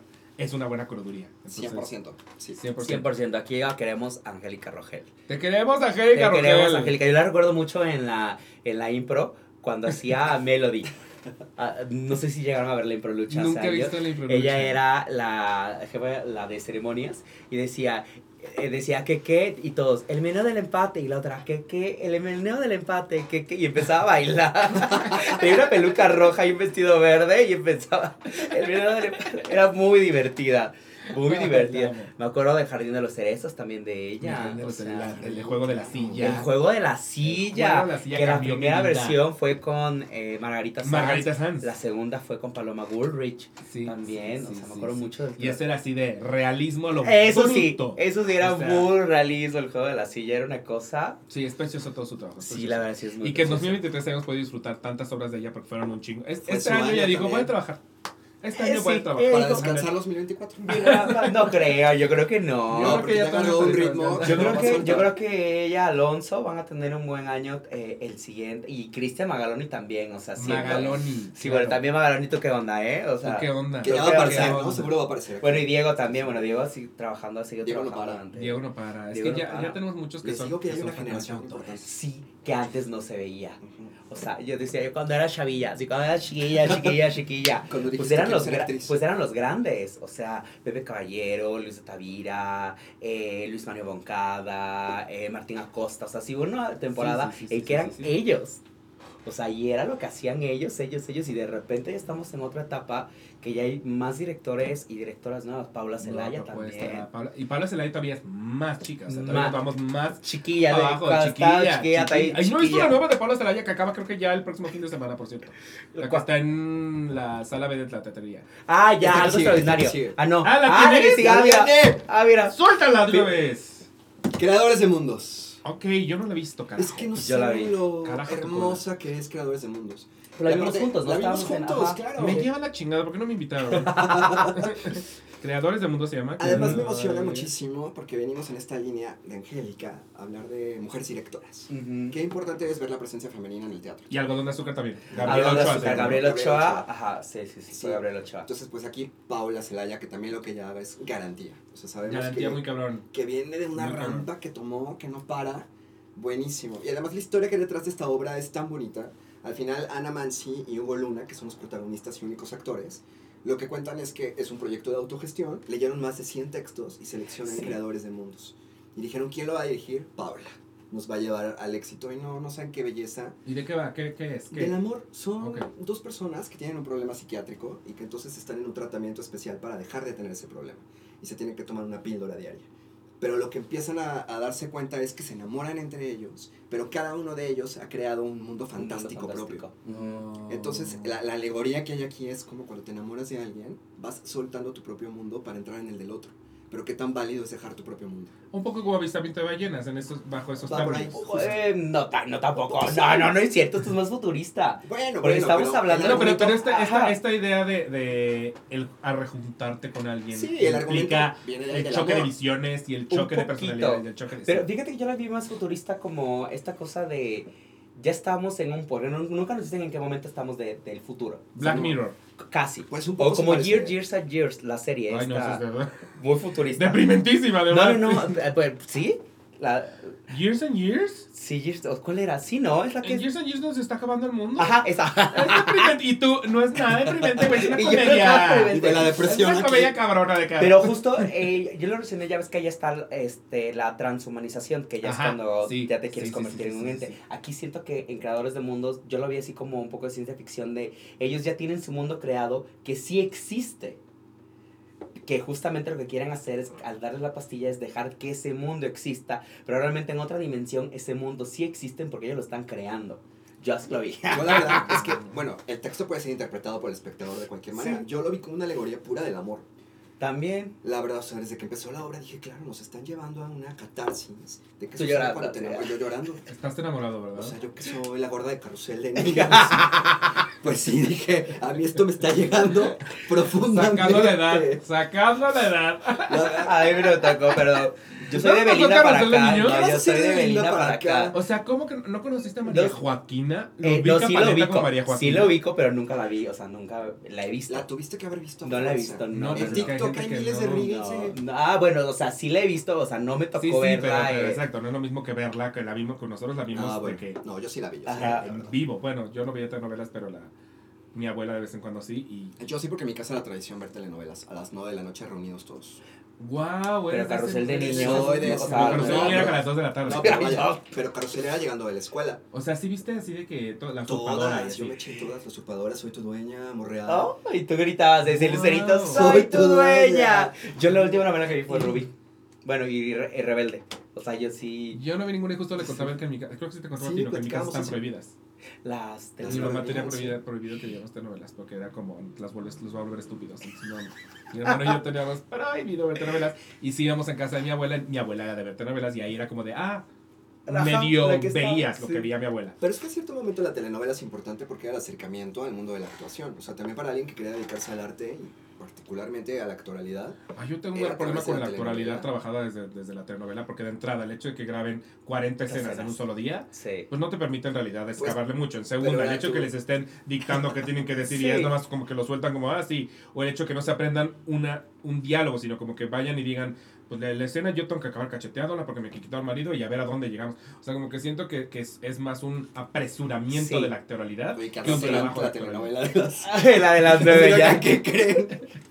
Pero siento yo que sí es un ejercicio como para saber qué puedes hacer en chinga, porque todo es en chinga. Exacto. Y es como de saber a qué, o sea, tú como actor, a qué le vas a prestar más emoción y energía y a qué no.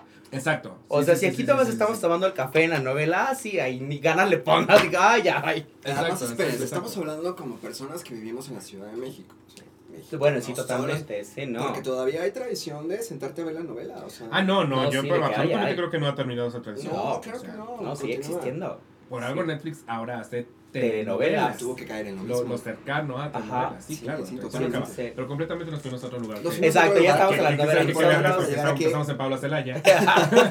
De seguro, Nada que ver ya, con de la seguro ya telenovela. está haciendo novelas. Pero bueno, en esta obra dicen una frase que a mí me llegó muchísimo del amor que dice, estoy aquí voluntariamente obligado.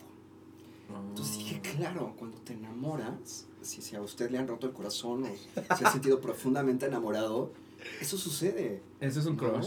O sea, no, es no, no concibes cómo necesitas estar ahí, estás obligado y es por tu propia No voluntad. sé. No, sí, claro que sí, porque incluso tu cabeza no te pide permiso para regresar a ese Ah, sí, pensamiento una y otra Sí, y otra vez. sí, estás sí. obligado a. Sí, exacto, sí. y hay veces que estás voluntariamente obligado. O sea, es como Sí. estoy, estoy de algún modo bien con estar aquí, pero hay veces que es como ya no quiero pensar en ti. Me, Un poquito me dueles, pero mi cabeza te va, se va para allá. O sea, estoy viendo sí. una, una película, estoy viendo una canción y es como. Y te recuerda y te viene. ¡Pum! Ajá, exacto. Entonces sí, sí Bueno, hay algo de en esta obra, claro. justo lo que decías hace rato de Mabel, que logra un lenguaje muy preciso, eh, aquí crean su propio lenguaje. También es muy bonito, o sea, no sé qué te pareció esa parte, pero que tiene un lenguaje incluso que llega a ser técnico a veces, incomprensible a ratos, pero que ya después va avanzando la obra y entiendes por qué manejan ese tipo de lenguaje y cómo entre ellos se comunica, a mí me pareció también eh, excepcional. O sea, la verdad es que la dirección de Paula, la manera en la que creó esos personajes que tienen un problema, eh, un poco de psicosis a veces, pero parecen tan humanos y tan reales que te ves reflejado en ellos en todo momento.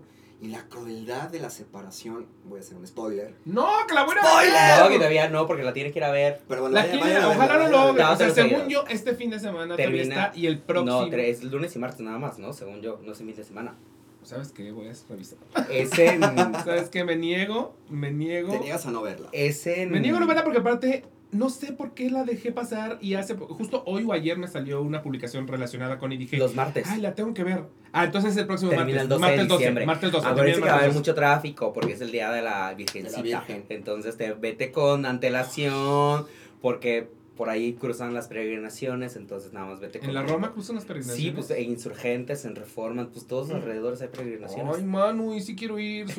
no sé, tengo que ir, tengo que ir, tengo que ir. Ok, Oigan, va. no, 8:30. quiero- que pasemos a la otra sin decir una cosa. Lo padre que es descubrir nuevos actores. Yo no conocía a Ana Mansi y a Hugo Luna, no sé si vieron Yo algo de ellos antes. Yo tampoco. Pero de verdad que emocionante ver esa, esa ilusión en los ojos de los actores. El ímpetu y las ganas. Y las O sea, ganas. justamente eso. Y adoptar actores. Siento Sí, que hay mucha gente que es como, yo lo vi en su casi primer proyecto y ahorita que ya va en el quinceavo y ya hace series de Netflix, es, perdón, eres mío. O sea, tengo derecho incluso a presumirte. O sea, Yo como, acuerdo- yo lo descubrí. Yo me, acuerdo, yo me acuerdo de Paula cuando venía llegando de, de Canadá y que llegó a 1111, era eh, la técnica, literalmente, de iluminación de Le Journal. ¿En serio? Sí, y ahí justo eh, con Jimena es cuando empiezan a trabajar y ella empieza a sacar también lo de quiero dirigir, quiero escribir y todo. Pero ella empezó haciendo las luces en el jornal junto con Elena también. Eran, Sí. Estaban en la parte de producción. Y me pasó algo muy similar con Ana González Bello, que también es mucho dupla de, sí, de Paula. de más, sí. Que yo, yo siento que yo la vi así como de, ay, Ana. es Cuando hizo la en primera. Sucia chingón historia de amor y esta Uf. vez. No, hizo antes una, la de Hugo Yo- Revillaga. Yo la conocí en Sucia, Ah. Chingón historia de amor, pero luego justo ahora de pronto ya verla protagonizando series. Sí, o sea, es como sí. de, pero sigue siendo mi Ana, eres mi Ana. Sí, eso sí pasa exacto, porque dices, Sucia llegó una historia de amor, sucedió en Polanco, ¿qué más hizo? El hilador, no, el la hilador, quieras, sí, el hilador, o sea, este, ahora Radio sí, Roma. Sí, sí, la hora Radio Roma, o sea, todas las que ha hecho, dices, si ya las ves ahí, dices, sí, se siente muy Eh, bonito. Y nos pertenece, Bueno, es como este, esta Tete, nos pertenece Tete ahorita con ojitos de huevo, no o sea, Ojitos de Huevo, pero eh, sí. la serie de Netflix que ya va para la segunda temporada, así de, te vimos desde Gwen Cecilia hace más de 10 años, en todas las obras, ahorita en Rosy, y de repente, Memo Villegas ni se diga. bueno, Memo Villegas. Memo Villegas hasta el día de hoy es como, perdón, este, este güey es teatrero, no me lo quieran robar. Sí. No me lo quieran hacer el mejor amigo de, de Adrián Uribe. Este güey es teatrero. teatrero. Ujú. sí, sí pasa, súper sí pasa. Desde Incendios y todas las que hizo, eh, varias cosas. Pues sí. Pero tu siguiente. es Ah, yo tengo varias, pero ya no sé por qué me queda una opción. Ya sé, yo estoy igual que tú. Pero- sé. Ya vamos a Las digo y a ver. No, no, no. Ahorita es tu opción y Ajá. luego. A ver, es que esta obra, aunque es, es que se estrenó en pandemia en el 2020, pero retomó la temporada hasta el 2023. Mm, La o de sea, ¿qué, Bárbara tanta- Collier. qué tantas funciones tuvo? Eh, pues tuvo la, todo el mes en el Sor Juana y ya ves que luego y- nada más dio una función en Bueno, el... pero la pandemia fue un limbo. que Pero hay una gran posibilidad de que ya la hayamos puesto en años pasados. Ah. De, ese- de- es lo que no sé. El año pasado no estaba, porque no hubo, no estuvo en temporada.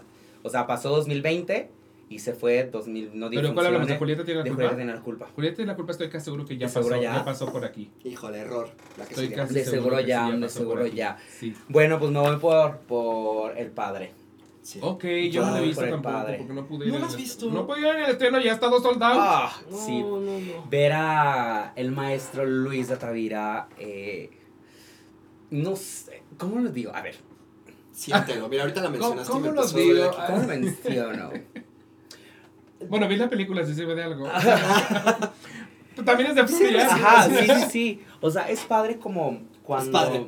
O sea, es padre Es cuando... padre el padre. Es padre. Cuando ves en escena alguien con el que aprendiste un poco de la actuación y mucho de lo que sea ha pasado en el teatro mexicano. Ok, ok, ok. O sea, eh, Luis ha escrito muchos, eh, hay muchos escritos que tiene del teatro y del teatro mexicano con la gente que ha trabajado. Entonces, ah, yo lo conozco hace muchos años, lo, lo- eh, como que he seguido, y más en la escuela que Pepe Caballero nos ponía mucho de lo que él escribía. Tiene un libro de pensamientos del teatro, entonces eso lo leíamos en la escuela.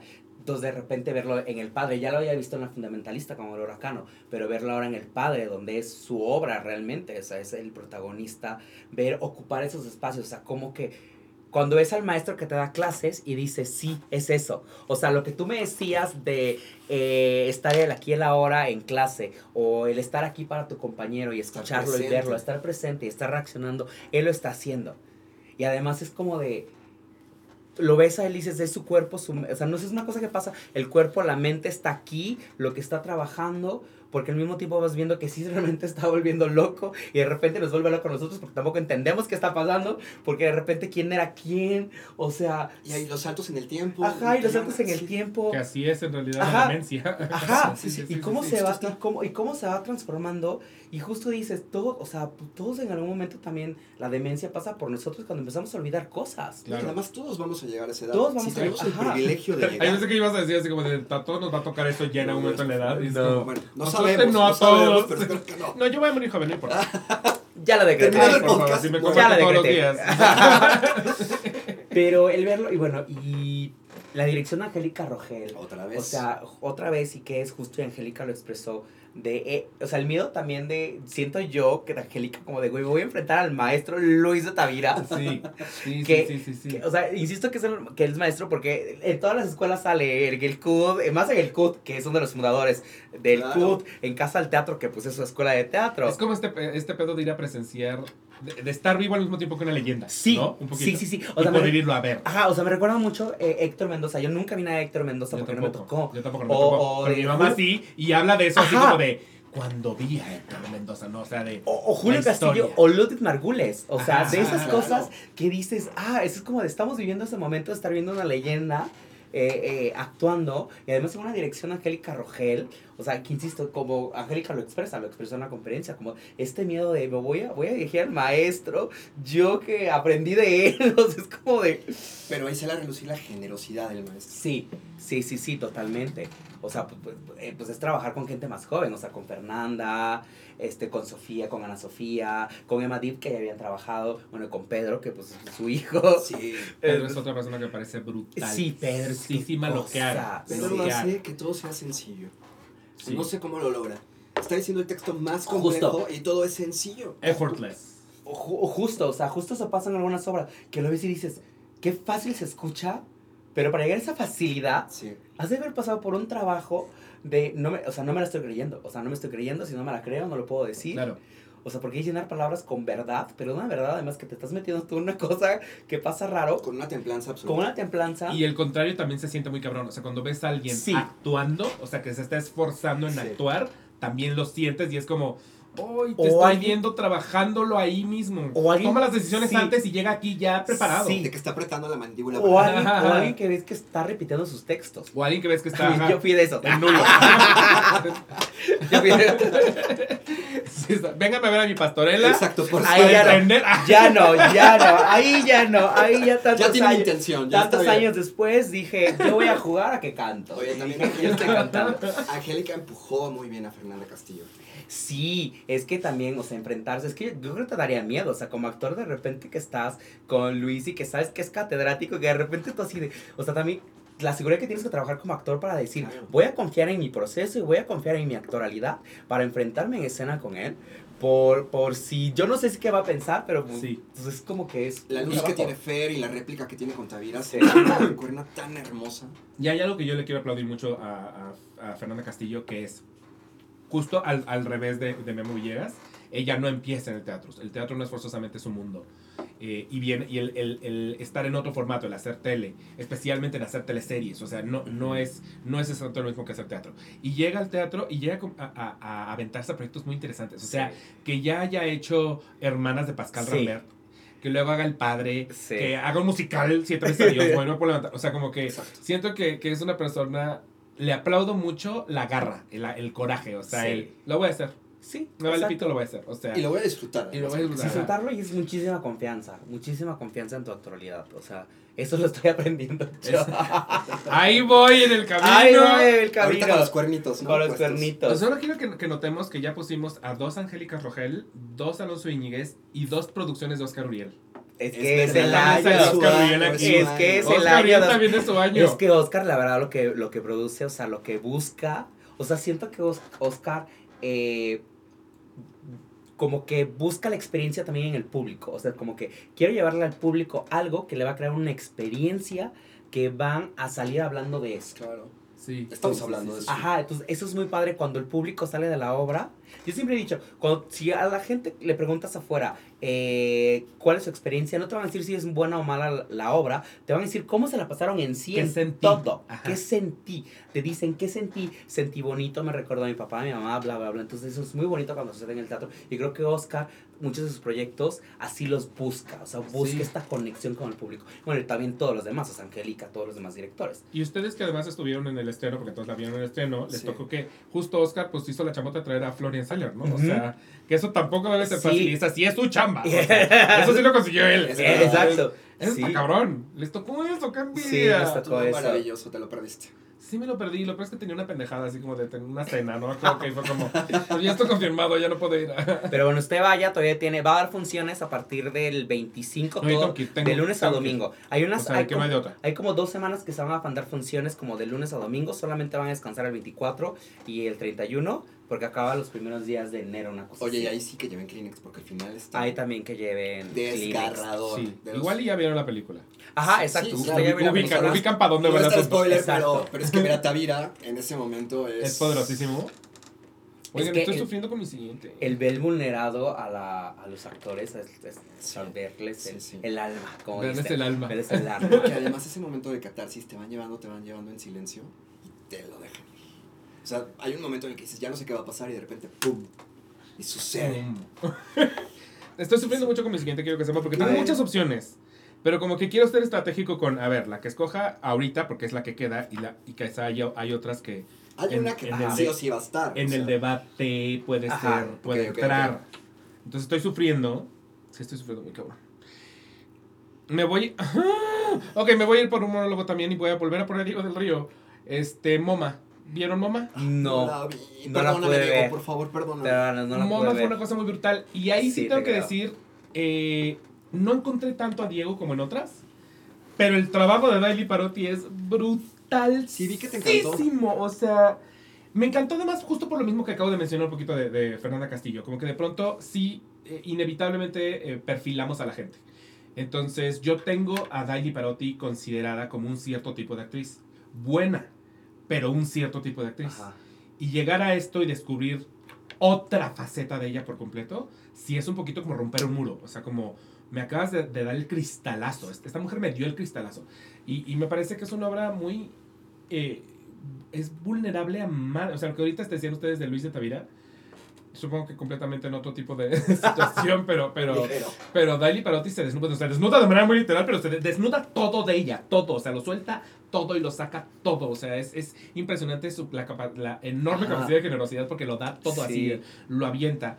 Eh, sucedía en el, en el Foro de las Artes y está todo muy relacionado con sonido, porque aparte también está interesante este pedo, porque la, la protagonista eh, como que juega con, con, con el que está grabando el monólogo que ella está diciendo, o sea, hay un absoluto rompimiento de pared y ella dice, voy a grabar, voy a poner a grabar, de hecho te quitan el celular a la entrada, bueno, te lo meten en una bolsita, justamente porque como todo se graba, eh, no, aquí no puede haber nada de apaga tu celular, pero sin quieras o no, no. Ajá.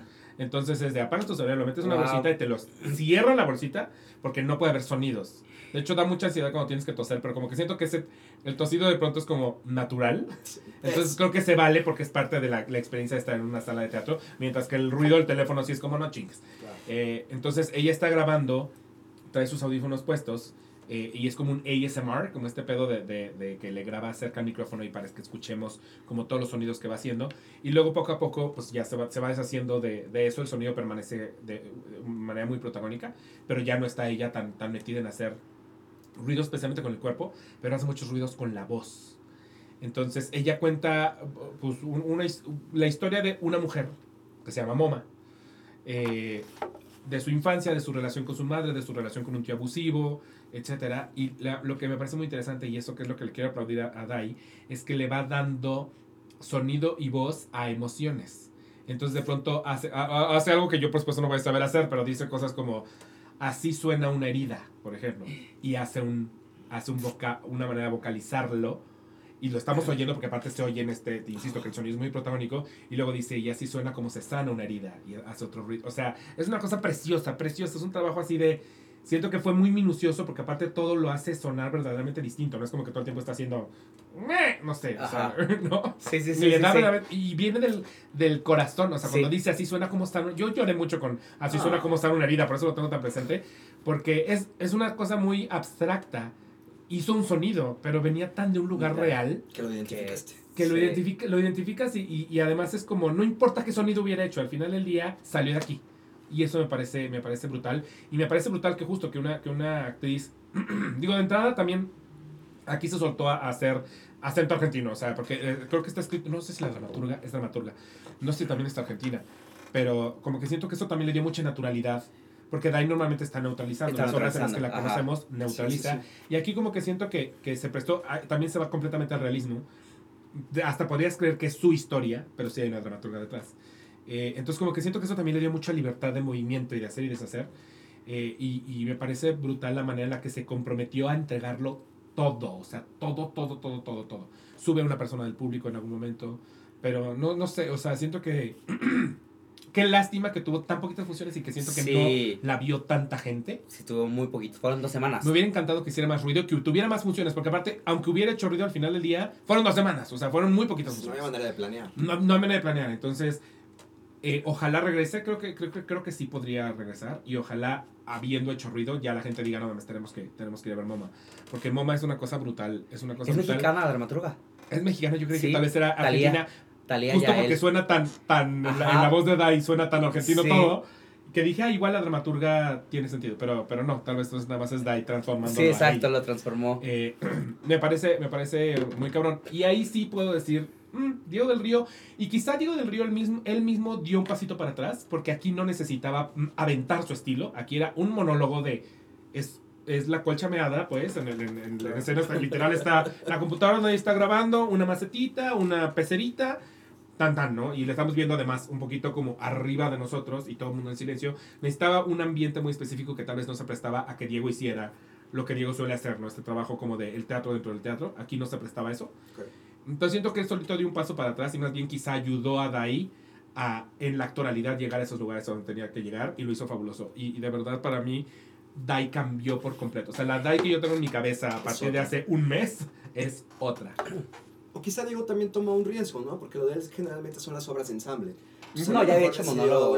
Eh, con Sofía Alexandra en la pandemia, que hizo lo de coordenadas sutiles. Ah, Pero sí, donde sí. vemos al. Diego, Diego en la esencia de su dirección. Ah, sí, eso ensamble. ejemplares, sí, exacto. Pero en Coordenadas Sutiles también era muy padre, porque era eh, nada más Sofi en- sola en el teatro de la ciudad, contando una historia, decías, y una silla, literal, Ajá, ajá, una ajá. silla nada más, y contando Sí. la historia está muy, Pero muy en efecto no es el lugar al que, al que se suele ir. Y siento que Diego siempre está buscando, y en eso tal vez sí lo puedo encontrar, eh, que es- Diego siempre está buscando la manera de no entregarte algo que suena que haría cualquier otra persona. Ajá. ¿no? O sea, como que si ves su, su versión de las hermanas de Chekhov, es como... Ah, sí, es como su- en- entiendo el que estás haciendo, entiendo, entiendo que me estás diciendo como voy a hacer algo, a ver qué sale, pero me voy a arriesgar y voy a hacer algo distinto. Y aquí al final tal vez el hecho de estar tan basado en sonido fue una cosa que es ellos diciendo no vamos a hacer la, la clásica La obra. clásica. O sea, en, en esta obra el sonido va a tener una importancia. Entonces como que no sé, siento que sí, tal vez ahí, ahí lo puedo encontrar. Ajá. Pero es, un- es más que nada una cosa de actuación. Sí. Y de actuación muy realista. O sea. Parece que, y insisto, como está rompiendo la cuarta pared y tiene incluso una persona que sube al público a sentarse con ella, todo el tiempo se siente como es una persona que está charlando con sus amigos, ¿no? Eso y está está padre, vulnerándose está con su gente. Entonces eso tampoco es fácil de hacer, honestamente. No, el para nada. el No, que no, se sienta como esta persona no está actuando, me lo está soltando así, Ujú. aquí, ahorita. Que está muy natural con un texto atrás. Exacto. Ujú. Brutal, Ojalá tenga, pero nada más fueron dos semanas, ¿eh? Por eso no la vimos, fueron dos. Fueron muy no, no poquito, sí, sí lo puedo entender, sí lo puedo entender. Y esa va, esa va a ser mi novena. Lo que significa que ahora llegamos a la parte difícil, que es tratar de llegar a la décima. A la décima. Pues hay una que podría ser muy obvia, ¿no? A ver, ¿cuál, sientes ¿Cuál? que es muy obvia? Bueno, pero no, es que no estrenó este año. No, si no pues estrenó este año. Ah, no yo, yo. poder- No, a ver, ¿cuál Es que dices? siento feísimo dejar indecente. Indecente estuvo el año No, pasado. esto es lo Ya pasado. Se llevó todos los No, no, premios. pero el o sea, la pusimos en, en este listado el año pasado. O sea, sí. ya estuvo, pues. Pero, Sí, pero estuvo. puede tener mención especial este año, ¿no? No, no, porque yo creo que es el siguiente año. O sea, todo, todo mundo la amamos, pero, Es que- pero ya se le dio ese, ese reconocimiento. Bueno, va. Yo voy a Regresa el decir, siguiente año. mamá se fue a la luna. ¿De verdad? ¿Así de top? De- Sí. Yo la amo, pero no la pongo en el top. Me Yo parece sí. complicado ponerla porque hay cosas que están todavía más para arriba. Yo sí, mamá se fue Yo vi una cosa, no sé si ustedes la vieron al principio, que eh, ella trajo, pero nada más fueron cuatro funciones. Otra chingada madre. Ariadna, ¿Viste tú? Ariadna Naxos, Mm. de Aurora Cano, que la dirigió con Tete Espinosa. eh, una cosa... ¿Para la compañía? para- no, no, no, no era para la compañera, para la UNAM. Ok. con orquesta en vivo.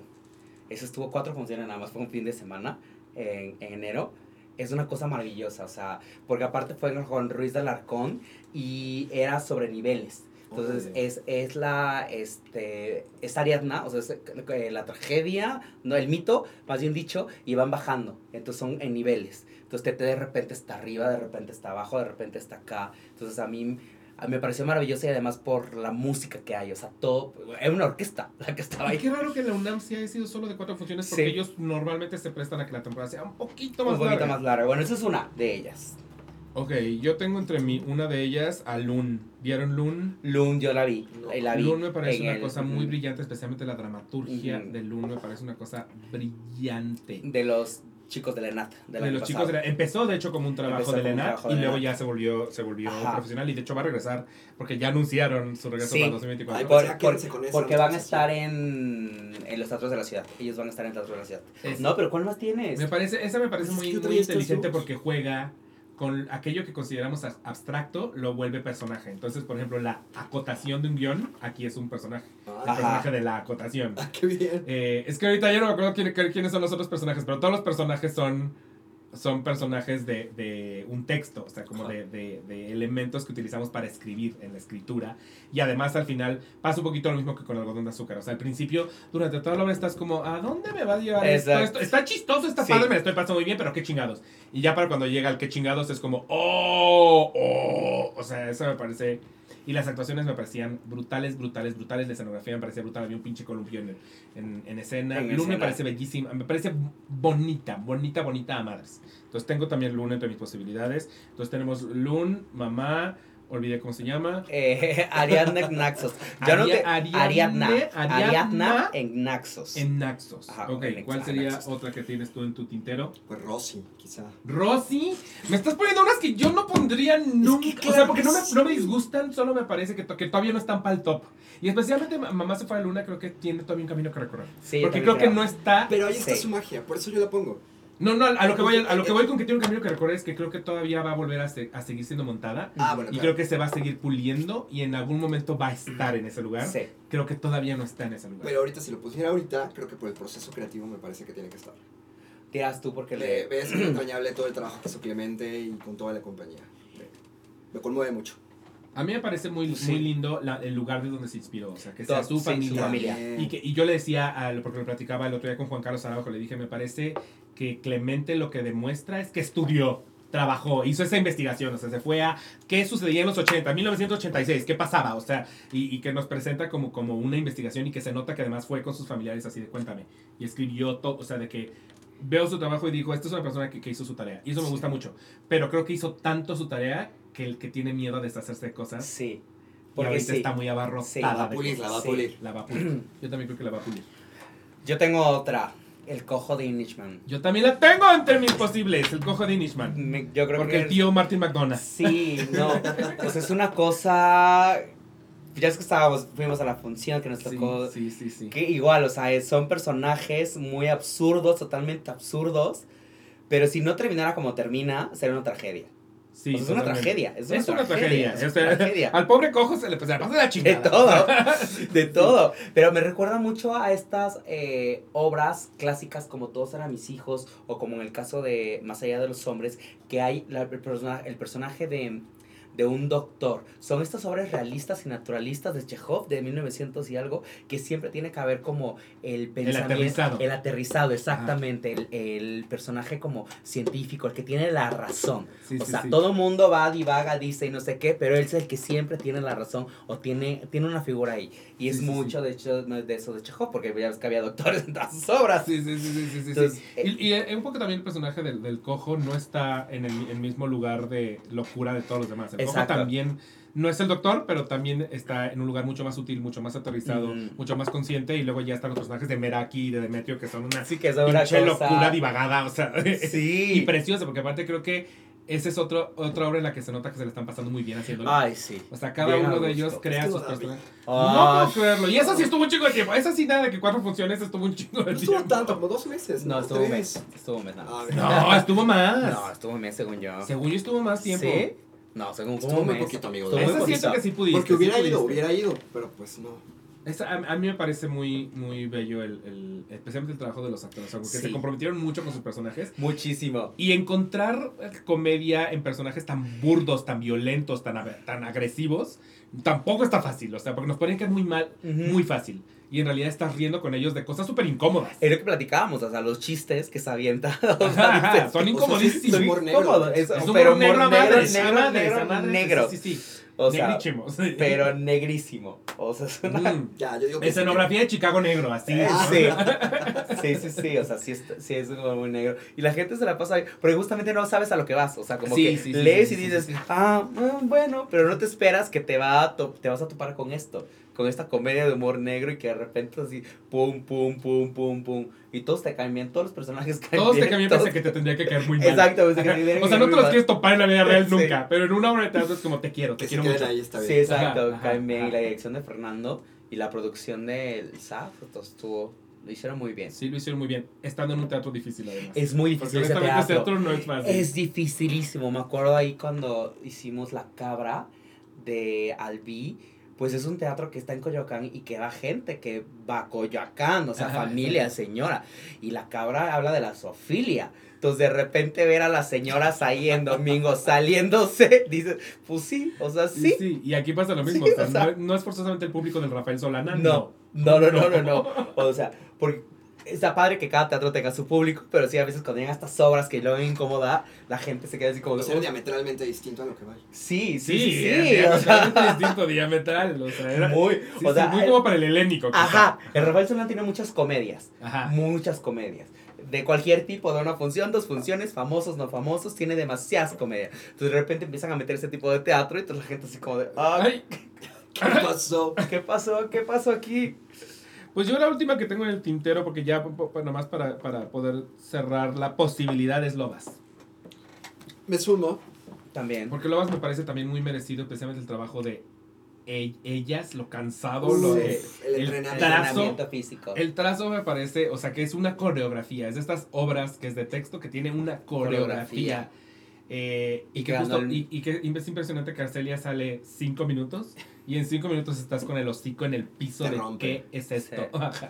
Me parece, me parece brillante y me parece muy bonito que honestamente yo por ejemplo odio el fútbol, no soy una persona de fútbol. Entonces, desde el momento que la vi estrenar dije, oh, una obra de fútbol y resulta que no, pues no, en absoluto va de eso, o Es sea, el es, es conocer eh, a estas niñas en una, en una edad en la que estás cambiando, te estás conociendo y que esta gente con la que te relacionas te cambia y te, te, te lleva a, a lugares. Es una edad súper vulnerable Sí. es una edad llena de cambios. Entonces, el ver de dónde viene cada niña y hacia dónde se están moviendo y que todas tienen una personalidad súper marcada y, y que cada actriz la, la trabajó. O sea, veo, veo el trabajo de, o sea, especialmente Luisa Guzmán, me parece así de, es que tu trabajo, bravo. Alicia Candela, o sea, bueno, María Pena ya ni se diga nominada a los Es Metro que- por ese papel. Bueno, Ana, Vicky Ana Araico que ganó el... Vicky Araico que ganó por, por movimiento, coreografía, precisamente por por, por Ah, yo coreografía creo que Ana. Guzmán sale de su zona de confort.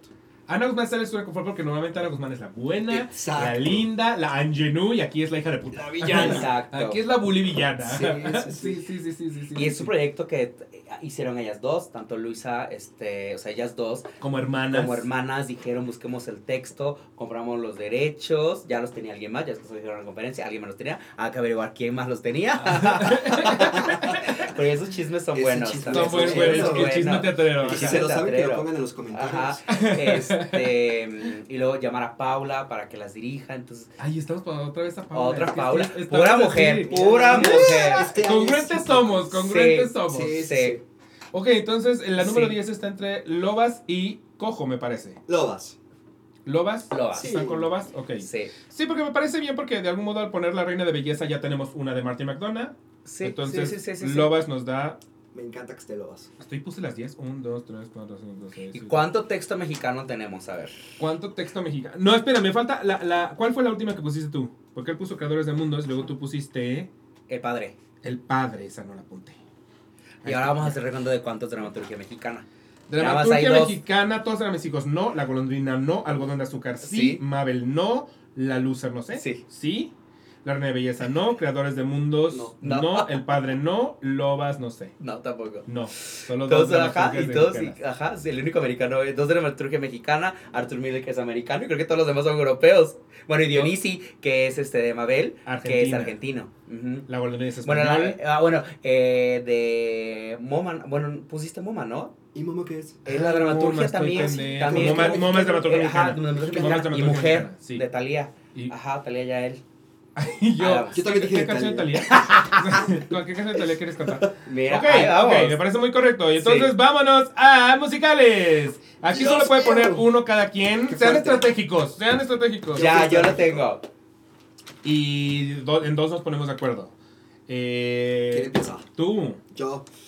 Este puede ser debate porque no sé si es exactamente musical o no, pero. Oh, chinga. No, pero. o sea, sí. ¿Con qué vas a salir? Ya te vi, a ver. No, ahí voy, con siete veces adiós, él y él. No, siete veces a Dios ya ha estado. No, Pero es él y él. No, tiene que estar. Tiene ¿No que has visto? Sí, no, Ah. sí la he visto. Solo me parece que ya la No, pusimos en no, este no. ranking. No, porque es él y él. Es otra versión. Y aparte es importantísimo ver, justo otra vez, contar una anécdota de la comunidad donde está contada la anécdota por sí misma. O sea, creo que no, no necesariamente tenemos que ver siempre teatro de protesta y otra vez vuelvo a lo mismo. O sea, Teatro de protesta. Ay, está como la de las dragas. No. La- no, Deja a Pablo Izquierdo en paz. Porque me parece súper poderoso, súper poderoso que esté en el subtexto, que esté atrás. Pero no sientes que de algún modo el hecho de ya haber puesto siete veces a Dios ya es siete veces a Dios. Solo, es- solo hay un pequeño cambio. Pero es muy importante, ¿no? Pero es el mismo todo. O sea, es la misma canción. Las mismas canciones. Bueno, déjame los pensar en todos, A ver, eh, el mismo vestuario. la paso, la paso, pues. El mismo tazo. Exacto. Solo cambia la anécdota, pero realmente Cambia la es lo mismo anécdota, pero en todo. realidad mucho es lo mismo. Y no es que no la ame, la amo. Solamente siento que ya pasó por este Ajá, ranking. que ya no puede entrar. Que siento que ya pasó, como que de algún modo creo que le podemos dar oportunidad a otras. Yo tengo apuntadas que estrenaron este año musicales 1, 2, 3, 4, 5, 6, 7, 8, 9, 10, 11. Dios. 11 musicales y se lo vamos a dar a uno que ya estuvo. Exacto. Ay, es que a mí me encantó, pero bueno, voy a pensar en otro. Bueno, yo Porque voy. los otros dos A ver, creo vas, que ya vas. los tenemos Todo el mundo todos. habla de Jamie. Todo el mundo habla de Jamie muy correcta, sí. Esta, ah, pero es que era de huevo, era de Sí. huevo. Paréntesis, yo no dije esa porque pensé que es la que íbamos a acordar, la verdad. No, todavía tenemos Por la no colchameada, dije. tenemos varias. No, no, falta de Falta, acordar. falta. Lo tenemos que acordar. Ah, digo, Sí. eh, ponernos de acuerdo en dos. Ay, Sí. A mí lo que me pasó con Jamie es que me sentí muy identificado con la historia. Demasiado. O sea, el hecho de regresar a esta parte de la adolescencia, cuando te vestías con la ropa de tu mamá o te ponías los tacones o te pintabas los labios, me vi, dije sí, y me puse a llorar. O sea, literal, o sea, veamos como íbamos empezando y yo estaba llorando. ¿Te crees que yo nunca me he puesto tacones?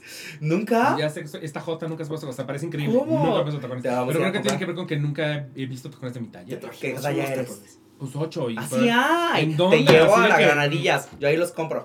Yo Ahí los compro. 21, así de No, no, no, no, no. En, la- en el mercado de granadillas hay. Y ahí Sí, de- creo que de- yo sería bueno ca- caminando en tacones porque Sí, siempre he sido muy de caminar en puntitas. Ah, sí te veo. Especialmente de niño, como el, el piso lo sentía Ajá. frío, caminaba mucho en puntitas. Mira, Entonces, como y, que. y te empodera más el me- tacón. y me empodera. Y ajá, te empodera exacto. más el tacón. A mí me pareció todo lo que hicieron los 33 productores un trabajo. Me encanta que le llamamos los 33 productores y suena Y de verdad. Y son- no, no, pero suena que hay 33, pero, pero aparte como, como que los nombramos como si fueran el Fellowship Sí, of the sí, Ring, claro. como del Señor de los Anillos. Exacto. Los 33 Tres productores. productores. Y te los imaginas a todos en una mesa redonda así como vamos a montar. Vamos- Exacto.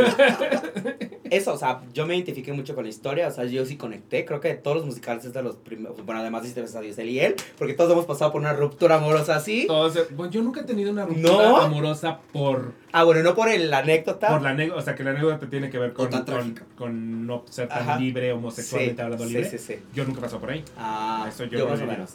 Yo Yo no más o menos. Bueno, yo sí tuve varias este, relaciones que sí iba. Relación closetera. ¿Han, han andado No. con un closetero? Eh, sí, pero más que clos, más que closetero es como mm, esta cosa de no seas tan afeminado, ¿sabes? Digo, yo soy una persona muy Ah, que te afeminada. digan a ti. Ajá, exacto. Ah, yo siempre he sido una persona muy les afeminada, parto siempre. hocico. Entonces como es que, o sea, como por Y a ti Jamie te llegó desde ahí. a mí Jamie me llegó desde ahí, o sea, igual siete veces a Dios, o sea, porque es él y él, obviamente, Que me la, encanta la que estamos hablando de siete veces. a Dios. No, no, de que mereces ser hablada. Ajá, de que ser ser hablada. Colby, siento sí, que sí, no, sí. no transgiverse. Sí. No, pero desde ahí me llegó Jamie, o sea, yo lo vi y dije, sí, dije, yo, en algún, yo tengo un personaje, yo tengo un fragmento en vestida que se llama La Martirio, pero si me quieres seguir, arroba soy La Martirio y estoy en Instagram. Ah, ¿en serio? Hermana, haberlo dicho. Para que Ah, me se- sigas. Se seguirá la martirio hasta. Arroba a soy ver, La Martirio, ya, ya va a Soy regresar en la- su fragmento, ahora que ya estoy... Soy la Marti. O sea, la martirio se presenta en teatros. No, todavía no la quiero presentar el siguiente año. Ay, chica. Ella, ella. Ariel, eres, belli- eres bellísima y te pareces un poquito. esp- espero, que, espero que lo tomes bien, pero, pero te pareces a Aurora un poquito. Sí. De verdad, muy cabrón. ¿Qué Así, es así te pedo? ven otro, ¿no? Así me viste en el otro, es que él, él ya me vio en Halloween. Ay, pues ¿Sí? tú también me viste cuando fui a tu fiesta. Pero no estabas así, ¿no? Ah, no, no, pero también era de noche, sí, sí. Y aparte sí. estabas disfrazada. De Chucky, de la novia de Chucky Hidalgo. De algo. Exacto, ya hablando de algo porque no. ¿Qué? ¡Guau, la Martín! Ok, eres Jamie, hermana. Sí, va, y va, va, a, sa- va a salir ya el siguiente año en su fragmento también a chica. por ahí. No, pues con razón la proyección. Sí, yo pues, me proyecté cabrón, cabrón, cabrón. cabrón. Digo, con mi familia no tengo ningún problema. O sea, porque eh, yo he hecho videos eh, eh, en la Martirio y los subo y mi familia es de Guerrero de la Costa. Entonces yo pensé que iban a tomarlo como mal, pero no, hasta comenta. Mi mamá hasta un momento se puso a comentar videos y los compartían y todo. O sea, realmente fue más por el hecho de, de ver este bullying, de conectar con, con Jamie desde esta feminidad. Y, y además, un poco no tienes que haberlo vivido para sentirlo muchísimo. Totalmente. O sea, todo el, todo el, el acto 2, a partir de que de la escena con el papá, todo eso a mí me, me, me devasta, pese a que yo no lo he vivido ni Sí. remotamente de sí, sí, cerca. sí, sí. Pero, pero ver una mamá destruida porque se siente culpable de que le mintió a su hijo, pero al mismo tiempo se- lo está viendo como ya no es mi bebé, ya, ya Sí. también tiene que vivir su propia vida y todo. O sea, toda la canción de mi bebé a mí me parece destructora, Es muy devastadora, pero no hay nada más devastador para mí en Jamie que la frase cuando, cuando después de que, de que él destruye a su mamá, regresa a casa y se encuentra con Ray y le dice, Ray, creo que ya no tengo papá. Puta, esa frase es como... Sí. No había, y lo fui a ver muchas veces, y no había vez que no la viera que esa frase no me soltara así, pero de, o sea, de soy yo soy, ya sabes, de, Sí, esa frase me parece brutal, así, brutal, sí, sí, sí, sí, ni siquiera viene una canción, porque normalmente las canciones son las que a mí me tiran al piso, ese fue un diálogo, y lo tengo así grabadísimo. Fuerte. Creo Muy que, padre. Ray, creo que ya no tengo papá. Yo había dicho cuando, cuando, cuando anunciaron que iba a venir todo el mundo a ver a Jamie, eh, justo a, a- a mí las canciones que, que me devastaban siempre era la de It's Beautiful, eh, digo, It's Beautiful no, este, ay Dios mío, bueno, Bello es, bello, acabo de olvidar por completo su nombre, y, y la de My Boy, eh, y yo dije, solo tienen un trabajo, hacerme llorar en esas canciones. y mira, lo Y hicieron. lo hicieron Y además, y además lo que decías hace un momento, de lo hicieron con personas que conocí ahí. O sea, yo no sabía quién era una Vanessa Bravo, yo no sabía quién era una Flor Benítez. Entonces fue como, ¿quiénes son estas personas? ¿Y por qué no estaban en mi vida desde hace Ah. años? Y lo que, lo que enseñan, o sea, es como esos, sus voces tan bonitas, sus actuaciones tan bonitas, Tan o sea, fue honestas. tan honestas. De verdad, es que ahora yo no me imagino el mundo del teatro sin Flor. O sea, para- siento que ahorita ya es como, ay, fue Flor. Sí. Flo- estrella de teatro musical Flor. Claro. Estrella de teatro musical Flor nació en 2023. Esa es la absoluta realidad de las cosas. Sí, sí, sí. O sea, siento que ahorita la percibimos como, ay, Flor Supernatural. nació este año, señores. O sea, desde- este año nos demostró quién era y este año ahora ya la tenemos todos en la Y cabeza. ganando pero en todos los premios es y nuevísima en, en términos nuevísima. de en términos de que todos la tengamos en la cabeza. Ujú. ¿no? Tiene O sea, una luz impresionante. Sí. escenario. Y ella viene de la televisión. tanto. O sea, Pues viene, no supo hacer la transición. ajá, viene, viene de la la televisión y viene a- al teatro. Hizo mucha televisión. También eh, hacía como programas de animación infantil. Sí. Sí, tenían Sí. sus personajes Pues tiene su grupo, ¿no? Sí, una, creo que sí, sí, Sí, sí, sí, sí, sí. Consiguió, Sí. O sea, es que lo, y lo consiguió con un pro- bueno, o sea, lo consiguió con un proyecto y con el segundo se, consol- se Se consolidó. En dos, o sea. En un, ¿Quién fuera año, ella? en un año llegó y dijo, con permiso, Es ya locura. soy top 3. Así que tienes mucho reto, ¿eh? Porque hay unos que, mira, mucho año y nada más. Exacto, nada. hay unos que mucho año y, ah, pues ahí está. Ahí está. Y, y Flor llegó en quítense, hermano. Ábranse, yo. Ábranse, perras. Y bravo también 33 productores Sí. por haber elegido esta historia. Porque al final del día, a ver, ni siquiera ha estado en Broadway. Es una obra que, que ha estado en West End, no en Broadway. Y que se la haya traído a México con, el con ese tema, siendo una obra que no es que la gente ubique. Porque luego muchas veces creo que también los productores aquí piensan que si pongo en un póster la gente va a decir, ah, sí, voy a ir a verla, porque la conozco. El hecho que digan, pues voy a traer una cosa que se llama Todo el mundo habla de Jamie.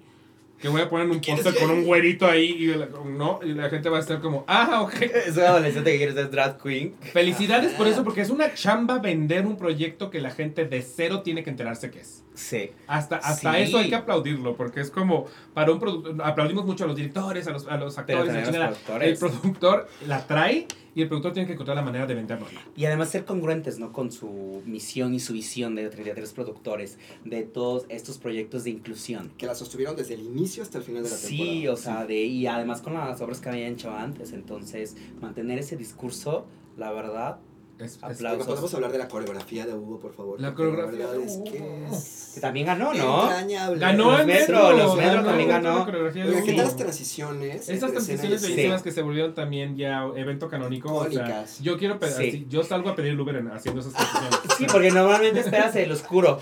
Y aquí, Ajá. aquí, No. ¡zas! levantando la Ta, ta, ta, pata. ta, la pata para acá. la pata escenografía y aquí estaban así, ya sabes. Ajá, exacto. Claro, no, no, O no. Nelson que se ganó también el metro. como- Nelson fue otro gran descubrimiento. Sí. A Sí. ver, yo- ah, hubo gente que yo entiendo que salió de la academia. Yo nunca en mi pi- pinche vida de la academia ni siquiera sabía de la existencia de Nelson eh, como un personaje de la academia, porque no lo vi. Yo sí lo vi porque soy súper fan de los reality shows. ¿no? Yo lo vi. Ya se, ya se por- supo que tu familia no se junta a las nueve de la noche. Ya sabes. Ya Yo lo vi en la por- Academia y Operación Triunfo, yo.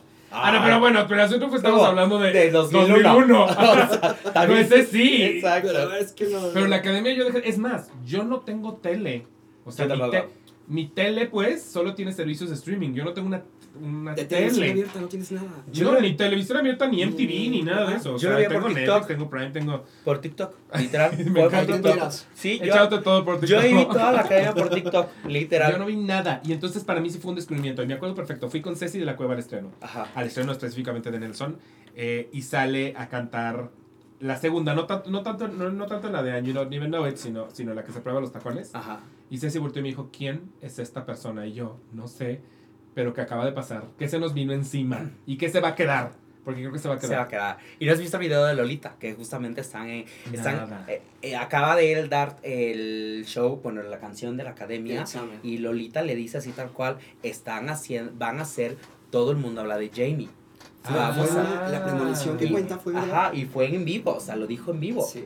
Te vamos a coachar para que hagas todo el mundo habla de Jamie. En ese Oh, momento mencionaron a otros productores. No tenía idea Sí, de, sí, de esa sí. anécdota. Y además algo que no habíamos visto tanto es la participación del público para elegir a sus protagonistas, porque acuérdense que hicieron una pre-campaña de quiénes quieres que interpreten a Ajá. Jamie. Eso yo tampoco Y la supe. gente votó por Bondoni y por, Y por Nelson. No supe de nada de eso. Sí, Me sí, vengo sí. enterando de la existencia de una pre-campaña. Ay, mira. Pre-campaña electoral Pensé para elegir a los casting, protagonistas. casting tan, tan. no. Pues Lolita sí coacheó a Nelson. Oh. O sea, porque él estaba en Guatemala.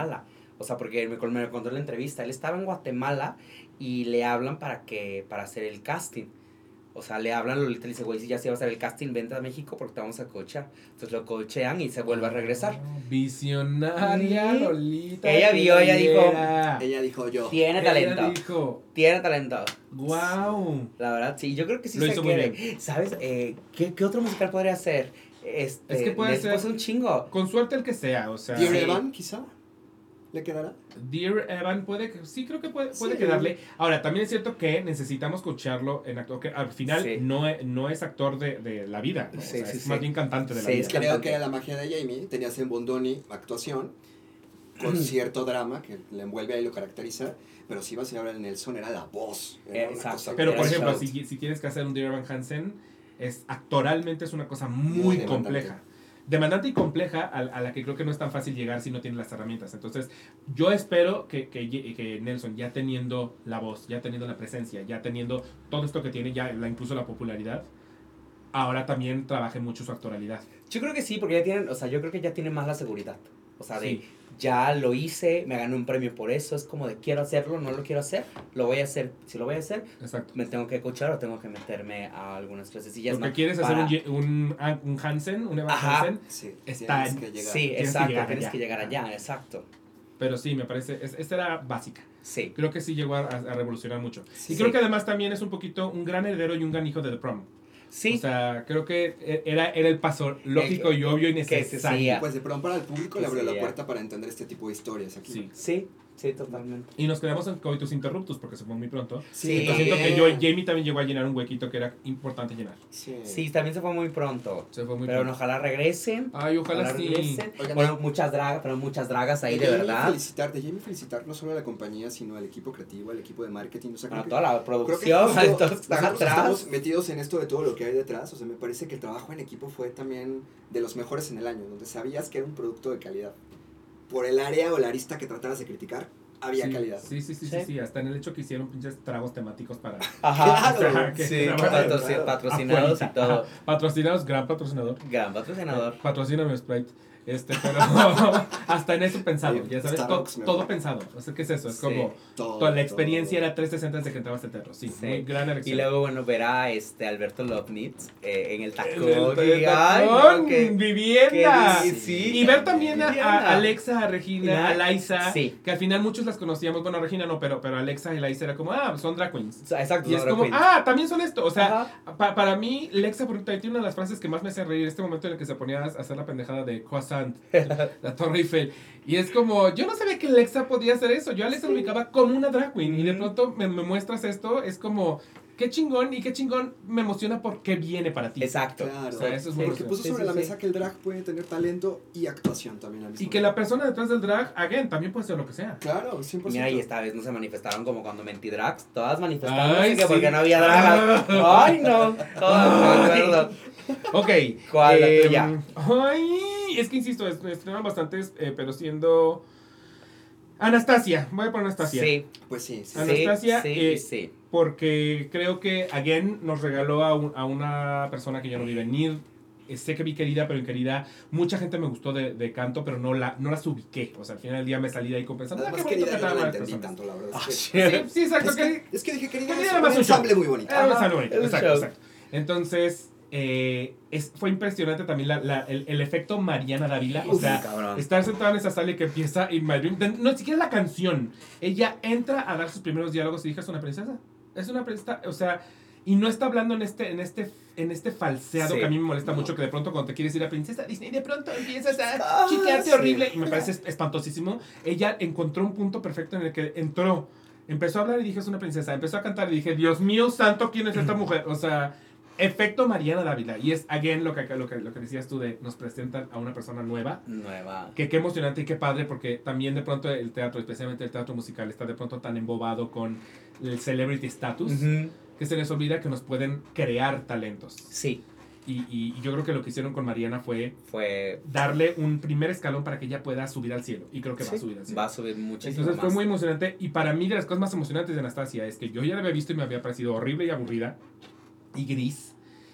Y llego a México y siendo la misma pinche historia, la misma pinche producción, no sé qué hicieron y creo que tiene mucho que ver con el- los actores, el ensamble, la calidez que tenemos de algún modo natural, que le dio muchísimo corazón, que dije, acabo de ver otra Anastasia, que sí me gustó, que estoy enamorado, que ya la vi tres veces, ya regresé tres veces. Cuando la primera vez que la vi en Broadway dije, ay, ¿por qué me despe- desperdicié mi dinero? Qué horrible. O sea, es aburridísima a mí. Aburridísima, aburridísima y no puedo creer que me hayan cambiado el chip, o sea, que me hayan hecho como, no, te vamos a demostrar que sí se puede se disfrutar puede, de esta. Sí. Entonces me parece brillante, las voces me parecen excelentes, Todas. o sea, es que Carlos Quesada también Ay, es una sí. cosa de, ¡ah! Gloria. Qué precioso, Gloria Aura, eh, Gloria Aura, Toma. Gloria Aura, Gloria en Toba, su casa, ¿qué? Gloria Aura así de, alguien me llamó, Gloria Toba se lleva el segundo acto, porque Sí. aparte otra que Ay, también, durante todo el primer acto dijo, sí, bueno, ah. pues tengo tres diálogos al principio, luego Pero me dijo, siento en una silla, Sí. y luego salgo a comerme el Exacto. mundo, o Ella sea, sí dijo, este es mi momento, lo voy a aprovechar. Qué bárbara. es- Sí. este, la- en este momento en el que estaba besando a- al, al conde y se abren split, Ah, es brillante, o sea, es brillante, pero me, a mí, yo soy muy de voces, me gustan mucho oír voces bonitas, y siento que ese, ese ensamble está repleto de voces melodiosas, bonitas, o sea, la, la voz de Carlos Salazar, que empieza, eh, que empieza con el, el Stay I Pray You, que es la canción, la canción a capela antes de que se suban al tren, eh, que él está haciendo al conde, no me acuerdo qué chingados, Lipovitz. Eh, y él empieza en, en, en, en acapella, no lo hemos oído durante toda la obra, lo hemos oído como parte del ensamble, pues, pero, pero le dan ese momento a ese personaje, que es un personaje secundario, muy secundario, y es como, ¡ay, cabrón! ¿Quién es ese dude? Y también, ¿en qué momento su voz? O sea... Todas las voces son muy bonitas y eso me gusta mucho de Anastasia, que la música es muy bonita, apoyada por un gran elenco aquí que está cantando precioso, Precioso, precioso. Precioso. Entonces, Precioso. y se ve opulenta, majestuosa. Ay, o sea, sí, es se una ve cosa así que- cara. Se ve cara. Se ve cara, ¡Opulence! Se ve el regreso del gran teatro musical. a los El regreso del teatro ese musical. Ese, ese musical. pinche momento del ballet se Ay, ve sí. Enorme, Sí. es esta cosa que es como, no sé ni a dónde voltear, me estás llenando Porque, exacto, la porque estás pupila. Ajá, exacto, es así como de estás viendo todo. y estos, estos cabrones están de verdad bailando, bailando, bailando. los cisnes. Sí. Y además O sea- es una secuencia inmersiva donde los actores están en sus propios palcos. Entonces estamos todos juntos presenciando el ballet. Esa- es una cosa bellísima, bellísima. Entonces, me pare... yo que cuestioné mucho el por qué habrían de traer a Anastasia, ahora lo veo como un gran acierto y ojalá tenga una temporada más larga de la que se tenía prevista, porque creo que originalmente la querían acabar por ahí de enero, o sea, iba a ser una temporada cortita, no, pretend- no pretendían hacer una temporadota como las que luego piensan. Ojalá. Ahorita hay fechas en febrero. Ya hay boletos hasta febrero. Yo creo que van a abrir todavía. O sea, si abrieron en febrero, abren Semana Santa. Abriendo Semana Santa, abren el verano otra vez. Ay, sí, por favor, nos Sí. merecemos a Anastasia más tiempo. Y me emociona, again, que viene para Mariana. O sea, Sí. como que dije, ya, o sea, este, este es un primer pasito para, Para lo que alguien que, que, que eventualmente va a ser esa persona por la que vayas al teatro. ¿Qué será? ¿Que güey 3? Imagínate una güeyita con tu, con tu que ahí, ¿eh? ¡Uh! Y Oh. creo que también lo que tiene Anastasia es que logró conectar con nuestras generaciones hacia la del TikTok. Porque, porque es la primera vez, siento yo, que Ocesa le permite a sus actores grabarse y publicarlo y mostrar los secretos. Tanto O pinche sea, live stream. Tanto exacto. O sea, que Mariana Sara diciendo, y así me pongo la peluca y el micrófono va aquí, o contando las anécdotas, o cómo me cambio de vestido así acá, no sé Eso qué. Disney no lo permite ni a madrazos, Ajá. Ni a madrazos. Y entonces de repente que sí, y ella y lo saben ellos en TikTok, conecta con la gente porque Claro. dice, la quiero ver. Claro. La quiero, a mí me pasó con el reel que subí, o sea, la gente empezó a comentar y de repente ya eran comentarios en ruso, en inglés, en no sé qué, y mucha gente de quiero verla en español. O sea, porque está muy bonita, Sí. canta muy bonito que quiero verla en español. Sí, sí. Y sí, Mariana sí, está, está genial. Yo cuando fui a ver querida, yo ya sabía que era Mariana la que iba a ser Anastasia. Ah, todo el mundo ya sabíamos. No, yo no sabía. Ay. Te lo juro, yo no sabía. De Anastasia sí me enteré hasta que lo anunciaron. Sí. De otras me entero antes. En el Esta no. casting de Anastasia, años anteriores, antes de la pandemia, ¿no? Había que... Ya había. Exacto, ya, ya había, había. ya había otros Ya actores. Ya había claro. otros Y actores. después yo no supe qué pasó en medio. Y de pronto ya eran eh, Mariana, Javier. O sea. Pues nada más dijeron que pasó el tiempo y ya no daban la edad, ¿no? Eh, no creo, pero lo yo que voy es no, que no hay- me enteré como él. O sea, para cuando estaba. Querida estuvo mucho tiempo antes. Querida estuvo antes. Yo me enteré que, es- que era, o sea, justo cuando anuncian eh, Mamá Mía, que, que todavía no anunciaban, o sea, ya habían anunciado que estaba, ya sabíamos quién era Sophie y ya sabíamos quién era Anastasia. O sea, yo ya sabía antes de que anunciaran quién era, pero yo sé guardar secretos.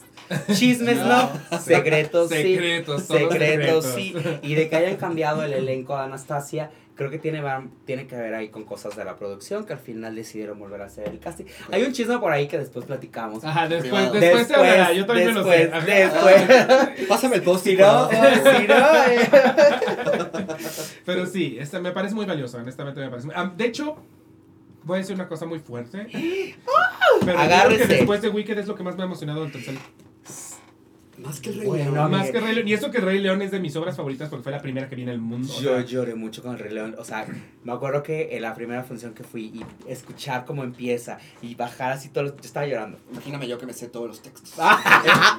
es, yo, es que tal vez por eso a mí me- yo viví una situación contraria porque le tengo mucho amor. Fue la primera obra que vi a mis 15 años. Ah. Ah. Y justo a mí me tocó estar en pasillo y que pasara el elefante. Y la- yo estaba ojos de plato. Entonces, cuando llegué a- al Telcel a verla, le vi muchos defectos. Fue como, ay, los bailarines están disparejos. Ay, ¿por qué las llenas Mm. hablan en naco? O sea, eso- todo- las llenas y el jabalí y to- todo Sí. pinche mundo habla exactamente pinche, pinche acento. Y luego era como de, hay mucha gente a la que no lo entiendo porque todos son extranjeros y no están Sí. logrando naturalizar nadita el acento. Entonces, estoy sufriendo. Sí. ¿verdad? Y ni siquiera estoy hablando de, de- de la gente que contratan los, los elencos de África, que siempre se contratan en el Rey León. Sí. Estoy hablando de la gente que trajeron de Brasil. Sí. Es como de entrada, ¿por qué? Y en segundo no les entiendo ni madre. Entonces yo sufrí mucho el, el Rey León por muchas cositas. O sea, como yo decía, oye, hay muchos tallitos que no me la estoy pasando del todo bien con ellos. Entonces Rey León yo no la tengo como de las top del Telcel. Pero para mí está Wicked, obviamente Sí, Wicked. Wicked. Y después Y Anastasia. después Anastasia. Tan, tan. Sí. Vaya a verla, todavía tiene. Vaya Sí, a verla. necesaria. Vaya a verla, todavía Y funciona. además ¿sí? reconocer que los protagonistas pues, no son tan famosos, son del nicho. No, no son, Están no llenando son. las salas. O sea, sí, por Eh, se sí. llena la sala. Pues se atrevió, o sea, Se decir, ¿Qué es no vamos a tener figuras esta vez, vamos a apostar a la voz de ellos. Y que también es cierto que Broadway se mete y dice, a mí me vale Ah, pito claro. quien, que quien yo quiero, quien haga bien el personaje. 100%. Sí, sí, sí. Ok, sí. ya, ya tienes otra. Después de mi ¿qué puedes berrinche, ya, porque Después ya, de tu berrinche, ya Ah, no ver. ya estoy zen. ¿Cuál? Porque siento que no la van a... Bueno, a ver. Blanco Fácil, ¿la vieron? No. Blanco Fácil es un monólogo que dirigió Mel Fuentes en el 77. Ah, sí, yo me quedé por un es- momento, es sí. un Eh, pero no es musical. La que es con su novio, sí. no Ajá. sé si sigue andando con él. Claro que A sí. su exnovio, ya no. ok. Así, corte. Bueno, pero en su momento sí era su novio es histórico, pero es, en su momento es. No, claro que es musical, por supuesto. Sí, Es que yo no la vi, entonces no, no puedo decir. Pero- ubico el póster, O que sea, había a- a- papitos. ajá, a mí, yo cuando los entrevisté nunca me dijeron que era musical. Pero sí tiene sus números musicales. Tiene como Pero avanza la historia cada, cada número musical. musical, te va contando, claro. El texto está ahí. ¿Estás seguro? ¿Estás seguro? siento- 100%, Siento que te estás 100%. aventando una- Siento que No, la no, estás no, no. sacando de la es que no quiero manga. poner ninguna típica. O sea, es ¡Ah! eso. ¿Cuál Ah, típica? Pues porque ya viene Sweeney Todd. Y las sea, tí- eh, que no. luego las típicas se van a quedar fuera del ranking por. No quiero No, poner ninguna por- típica. no quiero ver- Y va a quedar fuera del ranking las No, típicas. no, no. Pero sí, sí meto blanco fácil. Además, porque pues es la historia de, de un hombre trans. Es, el primer- es de los primeros hombres trans que hacen Sí. teatro. Es dirigida por una mujer trans, Trans, actuada Y, eh, por un hombre trans. y el hombre trans te cuenta la historia de su transición, Sí. su confrontación personal. También me parece muy poderoso. Además, en un teatro que tiene mucha historia de por sí, una carga emocional muy dura como es el 77. O sea, también se presentan obras muy densas ahí. Y pues esta a mí me... Sí, son densas. Ay, Yo- insert- así, Yo había inserte el meme de RuPaul. No, estas cosas la verdad. Así, el meme ese de teatro. RuPaul. De Pero es que de ese teatro aprendes muchísimo, la verdad. O sea, no es este teatro así, pero claro que aprendes mucho. Sí, no te crueles con el 77. No, no, no, no. Solamente de verdad yo he visto cosas ahí que he salido como. ah. Pero no, Blanco Fácil, muy entrañable, la verdad. A mí me conmovió mucho la pasión de Santiago, no lo conocía. Y dije, qué maravilla que tenemos una, un actor trans de este nivel. Y saber que lo dirigió Mel Fuentes, que además creo que era la primera dirección que realizaba. ¿Y es me- música- me es música original? muchísimo. Sí, sí, sí. No, no, no, original. Y te va contando la historia. Yo creo que sí es un musical, de verdad. Maldita sea, estás metido en un musical donde No, seguro sí ni es, musical. sí es. Donde exacto, Ya- usted ya opine, vi- usted opine. musical donde no es Donde musical. no es Sí es. musical y después vamos a venir a me reclamar. me Nos va a venir a reclamar. Claro que sí, estoy seguro. Si alguien nos reclama, tenemos este clip de él diciendo, es claro que sí estoy seguro. Santiago, si me estás viendo, corrobora mi versión, por favor. Pero sí, pongo ese sobre la mesa. Ok, entonces tenemos eh, dos espacios con los cuales ponemos de acuerdo y para mí hay varias complicadas. A ver, yo te estoy buscando la, la que dirigió Hugo Revillaga, Zombie. Yo la tengo ahí. Sí, esa Comala.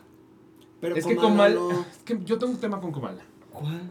Que no estoy seguro que... Me pasa un poco Sí. lo mismo que como con Mamá se fue a la luna. Sí. Que es como, si la Ah. metemos ahorita, quizá le quitamos la oportunidad de que entre en algún otro momento que Es que esté sí, ya más pre- sí, es que pulida sí, y presentable. Sí, sí, sí. Pero Comala es un work in progress, ¿no? Comal es un work in progress, se siente como un work in Pero no progress. lo anunciaron como un work in progress, ¿o sí? No, pero al mismo tiempo tuvieron dos funciones. Ajá. Bueno, sí. O sea, como que siento, siento que meterla ahorita es quitarle oportunidad Ah, de, de que entre. De que entre después. porque va a regresar, estoy seguro. Y va a regresar, siento que más, Sí. más en forma. Bueno, Zombie. Em, desde cero. Está, para mí es, es que son muchas. A ver, dilas. Está Sweeney Todd. O sea, me están odiando porque ocupé un lugar, ¿verdad? No sé. Ocupas No. un un lugar. Está Sweeney Todd, que, es- que pues es brutal. O sea, Sweeney, Sweeney Todd es una cosa muy cabrona. Es una cosa que le vino a dar la vuelta al que era Sweeney Todd. Sweeney Todd, ¿qué tal Especialmente en nuestras cabezas. O sea, de, Sí. Todo el mundo teníamos a Sweeney Todd en la cabeza. Sabíamos cómo se monta Sweeney Todd, sabíamos con qué cantidad de gente se monta Sweeney Todd, incluyendo orquesta, incluyendo todo, el tamaño, la dimensión, y que lleg- llegaron y es como, no, es- esta es nuestra Sweeney Todd sí, y es ajá. igual de chingona que la que sea. O sea, más es una cosa brutal, brutal. Que esté en ca- una orquesta de cinco personas Perso- y que sí. suenan a 100 es una cosa impresionante. Las Sí, voces impresionantes. Las voces.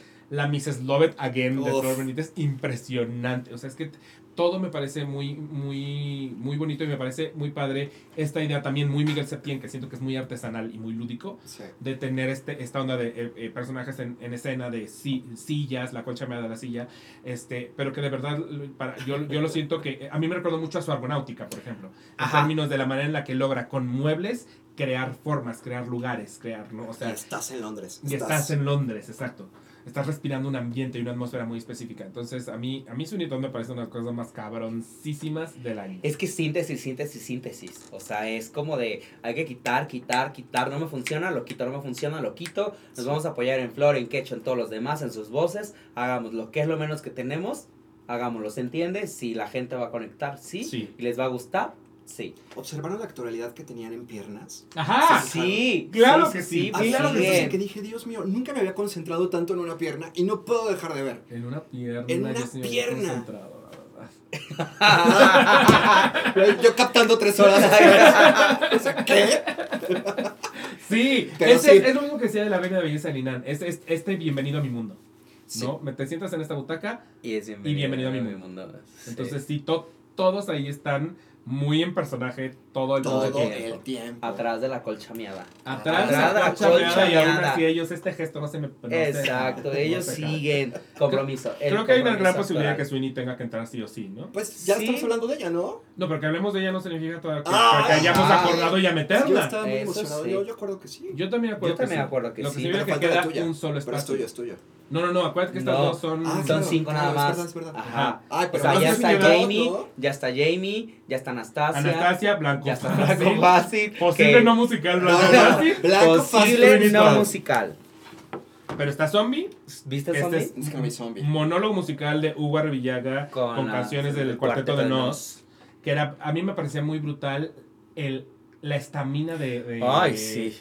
Se llama Serrano, Oscar Serrano. Oscar Serrano. Oscar Serrano, o sea, era- hacía unos pinches backflips, o sea, acrobacia, y luego se paraba a cantar como, Ah, si, el, como ajá, si el aire sí. fuera... ¿qué? Nada. Sí. Nada. Sí, o sí, sea, sí. era una cosa muy cabrona. Y, y la anécdota es chiquita y sencillita, Ajá. pero, pero la iluminación, o sea, todo era en realidad sencillo, porque la iluminación eran LEDs también, o sea, no, no, no se fue nada complejo.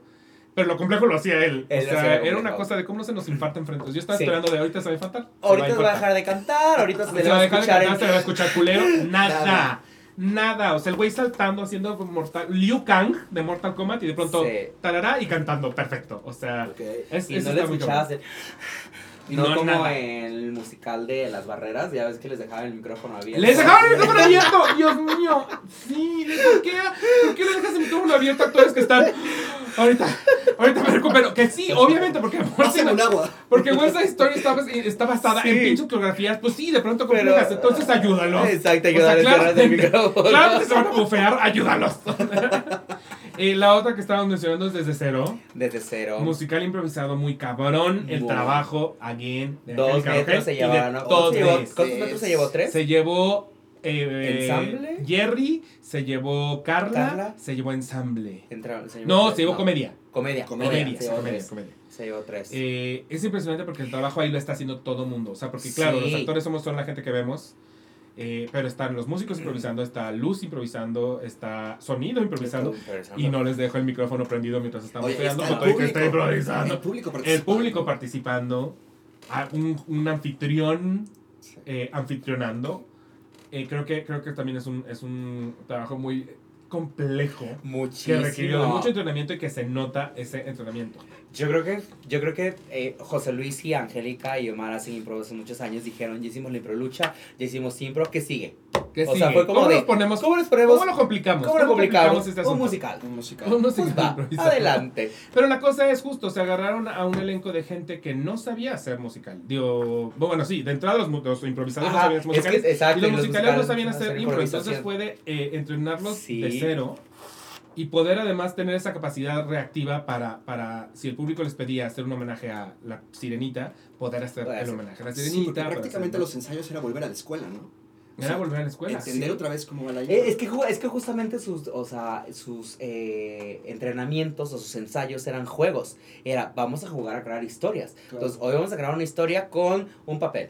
Y Entonces, era jugar y jugar y jugar y, y literalmente es incentivar la creatividad. Sí. Esa obra se iba a estrenar en pandemia en Zamora 7. Precisamente. Ahí Y se iba a desde entonces llevaban entrenándose. Sí, pero se estrenó en un teatro más grande. ¿Ustedes se imaginan en un foro pequeño ese?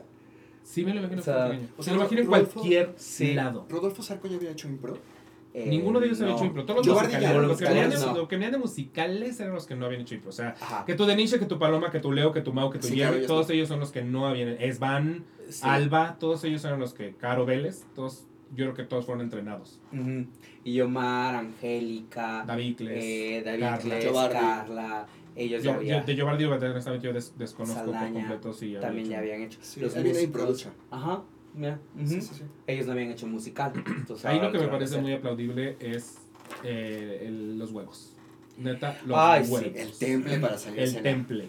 O sea, lo que se debe haber sentido la tercera llamada en esa No, hora. O cállate. sea, Ay, si así da, ya vamos a empezar, así da, ya vamos a empezar, ya vamos a empezar. Agárrate, hermano. Por el tema son las Pringles. Agárrate. Cuando dan segundas sientes el estómago aquí. Ajá, exacto. No, el no, no. esto- lo del estómago, no mames. Ay, Pero no. aparte, porque aparte es una, eh, es una mezcla padre porque justo los musicaleros pueden improvisar esta parte de los cuando le hacen el tributo musical, que creo yo que los improvisadores serían así como de Chicago. Ah, Ajá. este. Eh, Ah, eh. o sea, dije así, ah, sí, ok. Sí, ahí los musicaleros cargaban con eso. Sí, claro. exacto, sí. iban cargando y. Y con las armonías, o sea, armonizar Sí. de cero no es fácil, no, No. es fácil. No, y ellos no se avientan a hacer armonías de golpe, de un, dos, tres, va, toma. Primera, segunda, tercera voz, o sea, Sí. Y eso no es fácil. decías, los músicos también. Y los músicos. Sí, los músicos, o sea, al tener la música en vivo ahí, además que vayan haciendo, a ver, o sea, creo yo que más bien dicho, ellos van con la música, o sea, los, eh, los actores improvisadores van con la música y van como de, ah, ok, este es el tempo, entonces vamos por aquí, vamos Sí, por sí, allá. Justo porque digo, yo de música no sé nada, pero no imagino cómo debe ser improvisar, saber que el actor va a dar un remate y entonces tener que orquestar que va a llegar al remate y luego que va a... te- No, Es que es la capacidad de hacer equipo, o sea, de entenderte con una mirada, un, un, un sana seña, que seguro había mil señas que probablemente nosotros no Sí, las oíamos a lo claro. lejos, pero es la capacidad de entenderte porque hiciste familia. Sí. Entonces eso me Sí, parece sí, sí. importante. Yo quisiera también poner otra en, en la posibilidad, la casa de Bernardo Alba.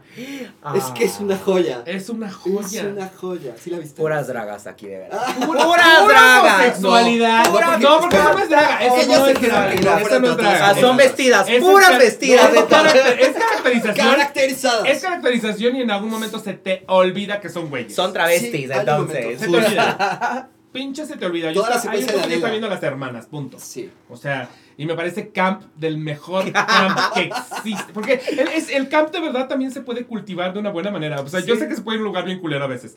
Pero bien trabajado, el camp es una cosa que es como gracias por darme esto, porque no todo tiene que ser la absoluta seriedad y la absoluta solemnidad. Se vale hacer pinche Bernarda Alba, el musical se pinches vale.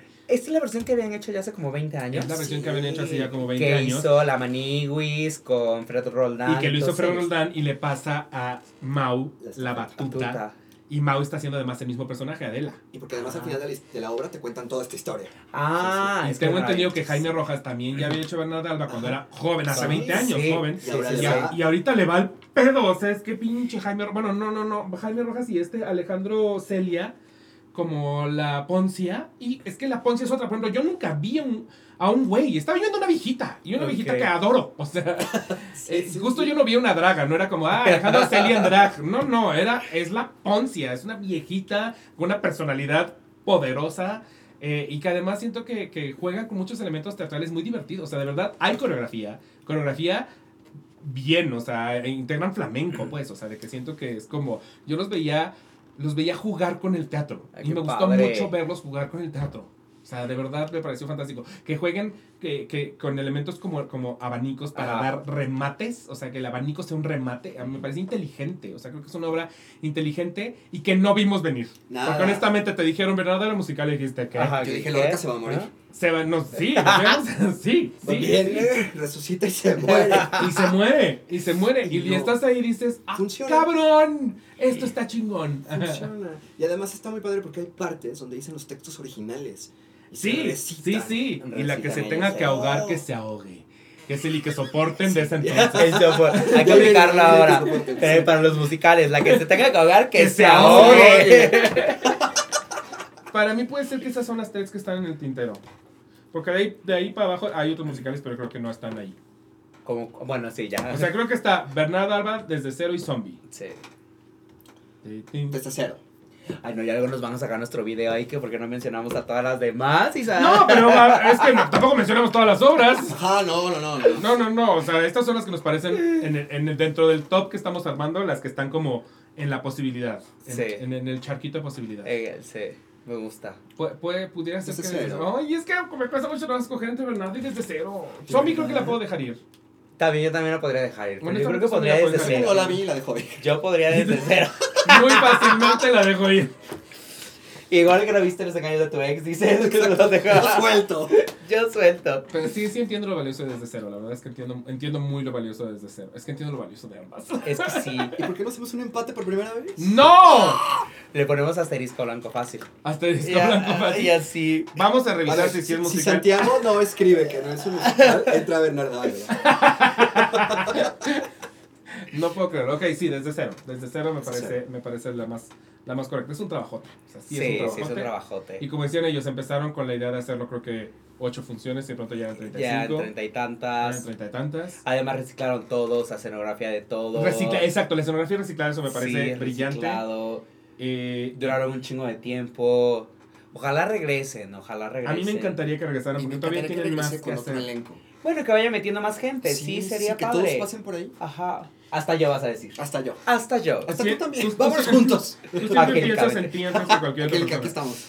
Este, y quiero leer los comentarios que nos llegaron.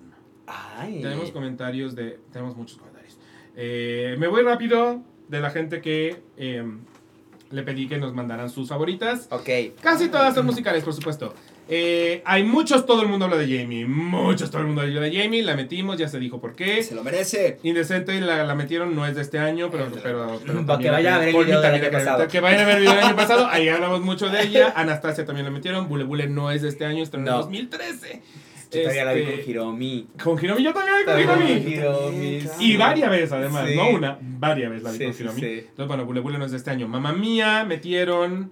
Yo no hubiera metido Mamá Mía, pero eh, al final del día, cada quien. Cada quien. Su experiencia en el teatro. Yo me Su divertí mucho. experiencia en el Porque teatro. ¿Tú amas Mamá Mía? Me divertí mucho. Pues yo me la pasé bien. O sea, ni. meh. Mm, Inserta el meme de RuPaul. Yo la segunda vez me la pasé bien, la primera no me la pasé bien, la verdad. La segunda dije, ah, ok. Mejor. ¿Cuál fuimos a la del estreno? Fui al estreno Cuando y luego fui al estreno de. Kika Edgar. Ah. En el estreno de Kika Edgar me la pasé bien y aparte me senté al lado de Caro Heredia y como que tenía los comentarios editoriales de Caro Heredia porque ese día ella no subió a dar función porque estaba lastimada. Ah. Eh, y entonces como que ella que lo vivía desde adentro, como que me iba diciendo, ay, aquí esto, aquí lo... Entonces como que siento que además lo viví como, con, como cuando en los DVDs había el comentario del Ajá. director, ubicas. Sí, sí, sí, sí, Los sí, DVDs, sí. me mamé. Este, Pero todavía hay en Netflix, ¿no? Algunos salen con. ¿De verdad? Yo Sí, ya no he salen visto con- esas, con- pero así me sentí en esta directos. segunda versión de Mamá Mía. Eh, la golondrina, desde cero, Mamá se fue a la luna, mira, Mira, Mamá se fue a la mira. luna. Gracias. Metieron también Comala Comala, que aquí, es que de verdad sí, sí, sí entiendo por qué Comala Comala es muy valiosa, solamente creo que tiene chance de, de De tener, su, todavía, de tener ¿no? su momento en otro momento. Sí, porque fueron cuatro funciones también, o sea, fueron creo que hasta menos, ¿no? Fueron. pues, Porque quitaron una. Jue- Jueves, viernes y sábado. no, nada más era jueves, viernes y ¿Cuál dos el sábado. No, es que quitaron una del sábado, Ah, solo quitaron dejaron una. el sábado. Ah, Jueves, pues viernes y fueron sábado, fueron tres. Ajá. Sweeney Todd, El Cojo de Inishman. Esto nos pusimos de acuerdo. Mira. Esta tampoco es de este año. Cuando la lluvia deja de caer es del año pasado y la metimos el año pasado. sí, sí, sí. Las Meninas. Que las Meninas, fíjense que sí podría entrar porque en realidad este año estrenaron shows que no habían hecho el año pasado. La o Revolución sea, la Mexicana. Revolución Mexicana es de este año, Porfirio Díaz es de este año. Son nuevas. ¿Y cuál? Porfirio Díaz. Ah, Porfirio. Porque habían hecho creo que una baby versión de Porfirio Díaz hace 3 millones de años. Cuando estaba en el NH, ¿no? Hace 3 millones de años. Eh, Pero mira, ese es otro proyecto que empezó en una cafetería y ahora tiene todo un proyecto Y ahora es un proyecto. Me parece Sí. entonces que sí, las meninas Sí, super sí, sí sí. entra En, en, en este año porque el Porfirio Díaz de Diego Llamazares, Sí. puta, o sea, Diego Llamazares es otra persona que quiero ver en más cosas. Estoy hambreado de Diego, de Diego Llamazares. Lo necesito más A mí me pasa eso con Gina. Ya quiero ver a Gina en un personaje así grandotote. Grandote. Ya. De que en, en un shejo. De que, de que en la gaviota. de ella en Nina, en la De gaviota. Anastasia. Eh, Peter Pan que sale mal. También. Me parece muy divertida ese pinche Es giratorio. Ese pinche giratorio. La Aparte, secuencia no me imagino cómo salen ellos. O sea, siento que para ellos debe ser una putiza mucho más putiza de la que vemos desde acá. Sí. O sea, de entrada yo me marearía cabrón. Sí, de estar sí, sí. taca, taca, taca, taca, taca, O sea, ya está cabrón. Si usted quiere ir a reír, vaya a ver Peter Pan y Salamanes para toda la familia. Se van a súper divertir. Sí, la sí, experiencia es La 10 de experiencia es 10. grande, es de Ahí deben, tienen promociones por ahí. Chequen en sus redes. Ya las vi. Lobas, Mamá se fue a la luna, Violencia, según yo Violencia no es de este año tampoco. Es, es que es del año 2022. pasado, pero tuvo dos temporadas este año. Tuvo dos temporadas este año, pero estrenó en Foro La Gruta en Sí. 2022 y estoy casi seguro que también la metimos en este ranking el Yo- año yo pasado. sí, Y hasta sí la ACPT. Yo la vi este año. El Petit Muchos. Sweeney Tots, otro desde cero. Mabel, mira. Ajá. Algodón de azúcar. Nos leímos la mente, oigan. Bien, trabajamos Sweeney Todd, juntos. Jamie, Anastasia Sweeney Todd. La reina de belleza de Linan. Verdaderamente. O podrías besarme, esa es nueva. Esta no la habíamos Ah, yo mencionado. no. Ah, yo podrías besarme, qué bonita, sí. O podrías besarme, a mí me gustaron vis- ciertos visuales de podrías Sí, besarme. a mí también. Me faltó sentir más. No la sentí Sí, tanto. Yo tampoco. Sí, sí, sí, también me falta Pero me eso. parece que tiene visuales bien bonitos Sí. y me parece que hacían un gran trabajo de, de puppeteerment. Sí, trabajo con Y puppets. de me- Anthony de, de, de, de, de- Y porque de- pocas veces vemos trabajo con puppets, también hay que Poca, reconocer. ajá, o sea, y que además esos puppets están pensados por- para los actores y que tengan la, Exacto. la fisicalidad de los actores. Eso está, está padre. Está bien que haya puesto Puedes besarme. Sorpresas no es de este año tampoco. No, y también se puso el año pasado. Eh, y esta, Venda Mushe de César Enríquez. ¿No es Banda Mushe? No, venda. ¿Es Venda. Muche? Yo la veo el domingo, el 10 está en el teatro. Está en el Vicio. Va a haber una función a las 7.30 de la noche. Es que esa es otra que ha dado bien poquitas funciones Como porque tres. como de verdad el elenco son mushes que son- no viven aquí, o Sí. sea, son mushes de Oaxaca, pues dar entonces vienen a dar función y pues dan una función ahí cada tres millones Exacto. de años. Pero en efecto sí estreno en 2023 y han dado como esporádicamente funciones aquí y allá. Yo no la he podido ver, tengo muchas ganas y me gusta que César Enrique siempre busca la manera de darle voz y espacio a la gente que no lo suele tener. Sí. Digo, en el teatro de entrada y en otros lugares ni se diga. En otro lado. Yo mi primera obra la hice con César. ¿En serio? Morena, eh, eh, el prostíbulo revolucionario institucional. La hice, yo hice ahí mi, mi debut. Órale. En el cabaret sí, con sí te veo en una obra llamada El Prostíbulo No, pues después de ver la foto. Y luego hice a prostíbulo Morena Morena. revolucionario Ahí empecé de vestida. Ahí empecé de vestida. Era Miley. Enrique te vistió por primera Ahí vez. era Miley, me pinté el pelo de rubio y todo, o sea, y salí con peluca rubia y luego hacía mi revelación en Hannah Montana, así, chas, ¡Chas! me la quitaba y sas. en Alexis, así, Sí. chas. Luego hice a Morena Obrera, que también era vestida, en las mamás también era vestida, pura vestida me tocó. Pura vestida. Pura Por vestida. por eso no querías que se quedara, se quedara Bernarda. Ok, entonces, solo para recapitular, se quedaron. Todos eran mis obras de texto. Todos eran mis hijos. La golondrina, Algodón de azúcar, Mabel, La Lucer, La reina de belleza de Linan, Creadores de mundos, El padre, Moma y Lobas. Y en musical, ¿dónde chingados la apunté? Todo el mundo Todo Todo el hablaba mundo de la Jamie. Anastasia, Blanco Fácil, Sunitod y desde cero. ¿Estamos todos de acuerdo con eso? Y si no, pues, Y si no, la que se tenga que ahogar, ¡Que se ahogue! Y que los comentarios ponga, pues. Sí, obvio, obvio. En los comentarios, por favor, escriban aquí cuáles hubieran puesto ustedes en el top del año. Acuérdense que sean 2023, 2023. Y si no, también nos pueden mandar a nuestras redes. O sea, si, si ustedes piensan que es blanco fácil, le pueden escribir a Colmy a sus redes que son. Arroba colmi-teatrero. En todas.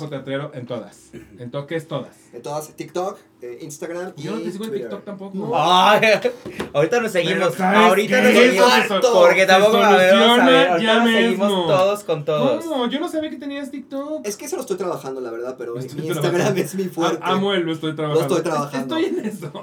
Es que yo soy más, Colmy-teatrero también así. Ajá. yo soy más chica TikTok. Sí, tú eres más TikTok. Yo soy más- Yo soy más de hecho, Yo estoy a la mitad. Yo todo Sí, lo tú hago. estás justo a la mitad. Yo estoy un poquito De hecho, el siguiente año empiezo mis lives en TikTok. Ay, ¿Qué vas a buenísimo. hacer? O sea, de que maquillándote. En, en, en- en Mariana Dávila. María, Pero a la una de la mañana, a la de hora de la la mañana. mañana yo Mañana, contando exacto. los chismes que no puedo contar. No van a creer lo que pasó en la pastorela de Coyoacán. a veces, a veces se me ha salido cada chisme en los hay casi antes y la misma gente me escribía así de, oye, ¿te enteraste que de Amor Sin Barreras salió Vivi no sé qué por no sé qué, no sé qué yo? Y tú, oh, y estos lives dan frutos. Estos dan frutos. Entonces vienen los lives, ¿en qué cuenta? En el intermedio, el intermedio MX, en todas las redes, Twitter, Facebook, Instagram, TikTok. Vamos a hacer Twitch por ahí más adelante también. Yo, ese que sí, yo voy veas, soy en- la tía que desconoce el universo de Twitch. Yo voy en todo, en todo. Yo no sé ni cómo se usa, no sé cómo se usa cuando, cuando eres el twitchero y no sé cómo se usa cuando eres el, el twitchado. O sea, Pues es, que es, como YouTube, o sea, nada más que ves en vivos y los puedes ver después, nada más que te, si no te suscribes te salen comerciales, como en YouTube. o sea, Ah, realmente es- pero es puro live, todo el tiempo es live, live. ajá, son lives, ajá, son lives. Oh, de juegos, puedes hacer de juegos, de comida, de lo que quieras, o sea, realmente... Ah, es lo que luego está en TikTok, que tiene como, o sea, se cruza Ajá. y están jugando. Están jugando, exactamente, sí, sí, sí, Ah. pueden ser, ajá. Somos tías. decía. verdaderas, Sí, tías. Pero bueno, usted me encuentra como arroba el intermedio MX o en una pastorela que voy a hacer del 16 al 25 de diciembre, solamente Diablos Revolucionarios, eh, 6 y 8 las funciones, y hay funciones agotadas, ya agoté. ¿Ah, ¿En Ya serio? agotaste. Yo ya agoté agotaste? funciones, ya estoy ¿Y te dan agotando funciones. No sé por qué me fui de inmediato como a, como a ¿no te dan un ponche? En- sí hay, de hecho hay ponche, hay ponche, ¿Hay tamales, hay posada Eh. final, rifa de piñatas y abríguese bien si va porque es en Coyoacán, es al aire libre y hace muchísimo frío en esas fechas, que ya son en dos semanas, entonces Ya ese nada. ya está nada. Y esta señora no va a estar porque va a estar en Nueva York, todavía no sabe qué va a ver. La señora va a estar Pero Ahí, ¿cómo en mis redes ¿Cómo voy a poner. como cuál, ¿Cuál está en tu, en tu bucket Necesito list? ver Wicked otra vez. Ok. Sí, es que yo amo Wicked. Moulin Rouge. Moulin Rouge ya la vi. Ah, ¿ya la viste? Ya la vi año en marzo. No sé, ¿cuál? A ver, ¿cuál me recomiendan que vea? Eh, ¿Por qué me, me quedé en blanco ahorita? Y yo como... Ah, ¿dónde está ah. Daniel Radcliffe? Está en una, ¿no? Merrily Ah. We Roll Along. Tengo que ver esa, sí. Sí. Solo por verlo a él. Pero pues ya compra tus boletos porque seguro Sí, se va a votar para se el día que vas a ir. cabrón, pero ya extendieron temporada hasta julio. Digo, nada te sirve porque vas a tener No, no, temporada no, hasta no, o julio. sea, de que encuentro, encuentro. Pero Es no, una espera, forma espera, espera. ¿A- ¿A Juliet y Six ya las viste? A Juliet, sí, ya la vi. Sí, sí, sí. Sí, pero es que, ¿sabes eh, qué? Es que no, no quería decirlo, pero... memoria. Ay, es que no me gustó Anne Juliet, la verdad. No, cállate. Ay, no, perdónenme, no, no o me sea, gustó. No puedes ir por ahí diciendo que no te gustó Anne Juliet, no está bien. Y meter blanco fácil. Y metes algo más y- Meter blanco fa- Es que No me lo van a perdonar. No es musical. Se va a atacar, se va a atacar, va a Es que haber mucha atacada. No es musical. Ok, y a la que lo pueden encontrar en todos lados. No es cierto, no lo pueden encontrar en todos lados porque estamos en un lugar distinto. Sí, me mamé. Es el guion bajo Aquelarre Podcast. Y ahora, en Instagram, ok, en Instagram es el guion bajo Aquelarre Podcast, en Twitter el Aquelarre guion bajo, en, en Facebook es el Aquelarre. Y a mí, ahí se me pueden encontrar en todos pinches lados, ese sí, Irmuni y Latina B de Vaca, guion bajo, M de Mamá, W N de Nutella Y. Muchas gracias por estar aquí, no, les olvide- no se les olvide decirnos cuáles fueron sus favoritas del año y suscribirse. Eh, ante todo para que 2024 lo empecemos con un familión, un familión que se sienta, miran, pero, pero como de compañía de Diego del Río. Entonces, suscríbanse, denle a la campanita y si nos estás escuchando en vez de viendo en Spotify, en, en Apple Podcast, en Amazon Music, en iHeartRadio, eh, lo mismo, suscríbete, déjanos un comentario, déjanos unas bonitas 5 estrellas, te lo agradecería mucho porque nos ayuda a crecer y estar mejor posicionados. Y muchas gracias a ustedes por venir, que nunca habían venido. No, gracias. Muchas gracias por Que ha sido muy hermoso, ha sido muy hermoso Es un este placer. Blanco Fácil no se sabe, pero fuera de Blanco Fácil ha sido muy que hermoso este programa. Oiga, para mí fue un privilegio. Bye. Bye.